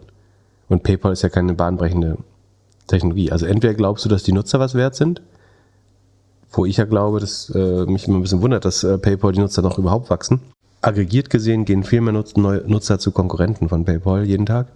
Nee, aber um darauf zurückzukommen, was du schon angedeutet hast, also der, der Fakt, dass ein aktivistischer Investor bei dir einsteigt, heißt in der Regel, dass jemand mit dir als Management nicht zufrieden ist oder glaubt, die Firma noch besser denken zu können oder sagen ein paar sehr sachdienliche Hinweise hat, wie man die Firma besser denken sollte. Und bei PayPal geht man davon aus, dass Elliot nochmal ordentlich an der Kostenstruktur arbeiten möchte auch und dass die Kosteneinsparungsmaßnahmen, die PayPal jetzt teilweise schon äh, macht, ihn wiederum nicht schnell genug gehen. Äh, Sekunde, da kann ich mal schauen. Da ist es nämlich so, PayPals, PayPal, soll ich ja sagen, ähm, PayPals Umsatz ist immer noch um 7,5% gewachsen zum Vorjahr. Die Operating Expenses wiederum sind äh, rund 2 Milliarden im Vergleich zu 1,85 ja, äh, genau, 1,85 und 2 7, auch genauso schnell gewachsen. Genau. Ähm, und was sie natürlich wollen sollten, ist, dass die Umsätze schneller wachsen als die Kosten. Ähm, und da kann man entweder mehr Umsätze machen oder weniger Kosten. Und Alien möchte, glaube ich, schneller auf den Pfad weniger Kosten. Äh, und scheint das Management dazu anzuhalten, dass es, weiß man. Und ansonsten, was mich noch überrascht hat, Instacart will dieses Jahr noch an die Börse. Ähm, scheißegal wie das Klima ist, Instacart mal an die Börse. Oh, ich habe gedacht, das Börsenfenster ist zu für dieses Jahr. Ja, ich befürchte nur für Instacart ist das VC-Fenster auch zu. Ähm, also das VC-Fenster ist noch, also da sind Gitter vor. Äh, das Börsenfenster kann man irgendwie mit Geld einwerfen noch. Ähm, ist auf Kipp, das also kriegt man noch aufgedrückt. Angeblich führt man Gespräche mit Investoren, um das, äh, sagen, die Wassertemperatur mal abzuchecken und das, den Appetit. Und eventuell ist der an Public Markets noch größer als an äh, bei Late Stage VCs, die ja gerade besonders vorsichtig sind. Mal, mal sehen. Das wird auf jeden Fall ein spannendes S1-Filing, äh, das man sich dann anschauen kann. Sonst hast du noch irgendwelche Food News für uns? Food News? Nicht, dass ich wüsste. Weißt du wieder mehr als ich? Äh, Beyond Meat. Ach so, genau. Äh, ja, die haben ja, also die geben ja immer gern bekannt, wenn sie mit irgendjemandem eine neue Test, einen neuen Testlauf machen, zum Beispiel großen äh, Burgerketten. Und jetzt hat man relativ still äh, sozusagen ist die Kooperation mit McDonalds aus, der Testflight mit McDonalds ausgelaufen und McDonalds hat sich offenbar nicht dazu entschieden, äh, nochmal in deutlich mehr Filialen den äh, McPlant mit Beyond Meat Patty anzubieten.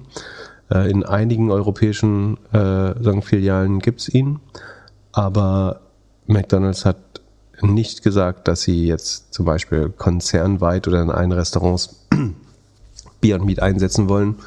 Dementsprechend schlecht hat die Aktie äh, reagiert, aber äh, am Ende sind auch, äh, liegt wahrscheinlich selbst Beyond Meat wieder im Plus, weil, weil alle jetzt wieder glauben, alles wird gut an der Börse. Naja, fünf Tage minus elf Prozent. Ja, immerhin. Ähm, naja. Apropos, ach so, apropos Food, äh, dann sind noch die 2020er Zahlen von Infarm rausgekommen. Das ist hier, ähm, ich würde sagen, die teuerste Supermarktdeko, die es gibt. Die haben, also Infarm baut, nee, äh, Sekunde, züchtet frische Kräuter im Supermarkt, wenn ich das richtig verstehe. Du hast da so ein Regal, äh, was gleichzeitig eine Art Gewächshaus ist. Da wächst dann halt irgendwie dein Basilikum weil es ungefähr ein Drittel so groß ist wie eine normale Basilikumpflanze, aber es doppelte kostet oder äh, relativ viel, also pro, pro Gramm auf jeden Fall. Um diese 5,2 Millionen Umsatz zu machen, hat man anscheinend 48 Millionen verbrannt. Äh, ich will noch mal gucken, was die letzte Bewertung ist eigentlich. Äh, das weiß ich nämlich gar nicht mehr. Ähm, ist ein Unicorn. Im Dezember 2021 haben sie 200 Millionen Series D Funding Round gemacht. Aber ist bekannt geworden auf welcher Valuation? Ich glaube 800, oder? Wahrscheinlich auf einer Milliarde. Irgendwo stand Unicorn. Pre-Money 800. Aber also, ähm, also knapp, knappes Unicorn, sagen wir mal. Das ist Wahnsinn, da arbeiten 700 Leute laut LinkedIn. Ich habe von denen noch nie was gehört. 700 Leute? Und wieso? Ich habe eine Frage. Ich habe mir eben ein Video von denen angeguckt, ne? Auf ihrem eigenen Account. 7000 Euro Umsatz pro Person. Also es sind 2020er Zahlen, muss man dazu sagen. Die können sich ja nochmal verzehnfacht haben seitdem, aber also ganz so schnell scheinen sie nicht zu wachsen. Äh, aber das ist echt nicht viel. Also ja, 5 Millionen Umsatz ist echt, echt wenig. Was ich nicht verstehe, ist, warum Firmen, die, das ist mir jetzt wirklich schon mehrmals aufgefallen, ich gehe auf YouTube auf ein Video von einer Firma, von einem Account von einer Firma und da ist Werbung drauf. Das möchte ich doch nicht. Also vor allem nicht, wenn ich so ein Infovideo angucke. Wenn ich mir jetzt von Infa ein Video angucke und höre da die CEO oder irgendjemand reden, dann möchte ich doch nicht auf deren eigenen Kanal irgendwie Werbung von Fußpilzcreme haben oder so. Ja, oder gar vom Konkurrenten vor allen Dingen. Ja, oder das. Also, wieso macht man sowas? Ja, du müsstest das. Gibt es nicht Company Accounts oder so, dass du das blocken kannst was, und äh, Subscription Genau. zahlst dafür? Das wäre doch schlau. Du kannst doch ganz einfach sagen, dass du keine Werbung haben möchtest, oder nicht? Bin mir nicht so sicher. Vor deinen Videos so. Bin Nicht? kein YouTube-Creator. Ich hätte gedacht, Weiß ich nicht, ehrlich gesagt. ich hätte gedacht, man kann da eingeben, dass man, also man muss sogar angeben, dass man Werbung macht. Aber gut, in dieses Bewegtbild-Universum müssen wir noch einsteigen. Aber ja, krass, so viel Geld für was, was eigentlich auf dem, auf dem Balkon ganz gut wächst. Natürlich nicht, äh, nicht im Winter. Die Vision ist ja schon nicht schlecht, wenn du, wenn du sagst, du willst jetzt Was irgendwie. die, das Hungerproblem der Welt zu lösen oder was ist die Vision? Ja, oder dass du äh, ja, Basilikum durch die ganze Welt schiffen musst. Ja, aber die konsequente Lösung ist es dann nicht im Supermarkt äh, anzupflanzen, sondern bei dir zu Hause. Ja, auf dem Dach zum Beispiel oder auf dem Balkon oder wie auch immer. Also es wäre wär wahrscheinlich günstiger zu sagen, wir bepflanzen ganz Berlin alle Dächer, dann kühlen wir die Städte ab, weil die Dächer bepflanzt sind und äh, kriegen da nochmal ein bisschen Basilikum. Keine Ahnung, ob das funktioniert, aber wäre wahrscheinlich sinnvoller. Krass. Aber ja, Wahnsinn. Viel Geld. Aber gut, Research und Development. Wer weiß, vielleicht Ja, aber Ist das das da nächste würde ich auch Ding? gerne mal sagen, also das ist jetzt nicht exakt Hochtechnologie, ne? Also du hast halt irgendeinen Nährstoff, Wasser, entweder ein Granulat oder ein, Zellstoff oder so, auf dem das wächst und that's it. Aber ich meine, weiß nicht, vielleicht wächst da ja als, äh, da als muss- nächstes es ein es T-Bone Steak oder so. Ich I don't know. Aber Es muss schon Innovation sein, weil die European Innovation Council hat da auch zwei Millionen reingesteckt. Also ist auch ein bisschen von unserem Geld drin. Wir können das, wir können das bei Twitch nochmal am, am Mittwoch besprechen. Also wir wünschen euch ein schönes wer, Wochenende. Wer wird da denn jetzt Am- Follow? Also wer macht da die nächste Runde? Bin ich gespannt und zu welcher Bewertung. Das wäre heute keine 100 Millionen mehr wert, würde ich behaupten. Keine 50 vielleicht sogar. Und, Meinst und, und so selbst wenn du krass? bei der bei der Burn Rate brauchst du ja so viel Geld, dass es Nee, Moment, Aber wieso? Moment, Sie haben im Moment, Dezember Moment, Moment, ja, 200, das Modell, Sie haben im Dezember 200 Millionen bekommen. Wenn Sie für, da 50 Millionen raushauen, haben Sie ja vier Jahre Zeit. So alles 50 easy. Millionen haben sie allein schon im 2020 Verlust gehabt. Genau. Aber also äh, damit können Sie ja ein Jahr klarkommen. Werfen Sie die Hälfte der Leute raus, machen ein bisschen besser Sales. Wieso nicht? Es kann doch schon sein, dass sich das gedreht kriegt. Also, dass die jetzt von 5 auf 30 Millionen kommen, Ich, ich nehme die Gegenseite der Wette. Ich kann mir schon vorstellen, dass die das gedreht kriegen. Also, stell dir vor, die machen einfach 10x Umsatz, so, sind auf 50 und Kosten runter, weil sie nicht mehr so viel Research und Development machen. Zack, machen sie 50 Millionen und haben nur noch 30 Millionen Verlust. Also, Naja, bin gespannt. Ich sehe das, sehe das noch nicht. wenn wenn das Produkt funktioniert, also ich würde es ich würd's mir wünschen, wenn es tatsächlich nachhaltig gut und vernünftig ist, warum nicht? Ich finde das Produkt auch nicht so überzeugend, ehrlich gesagt.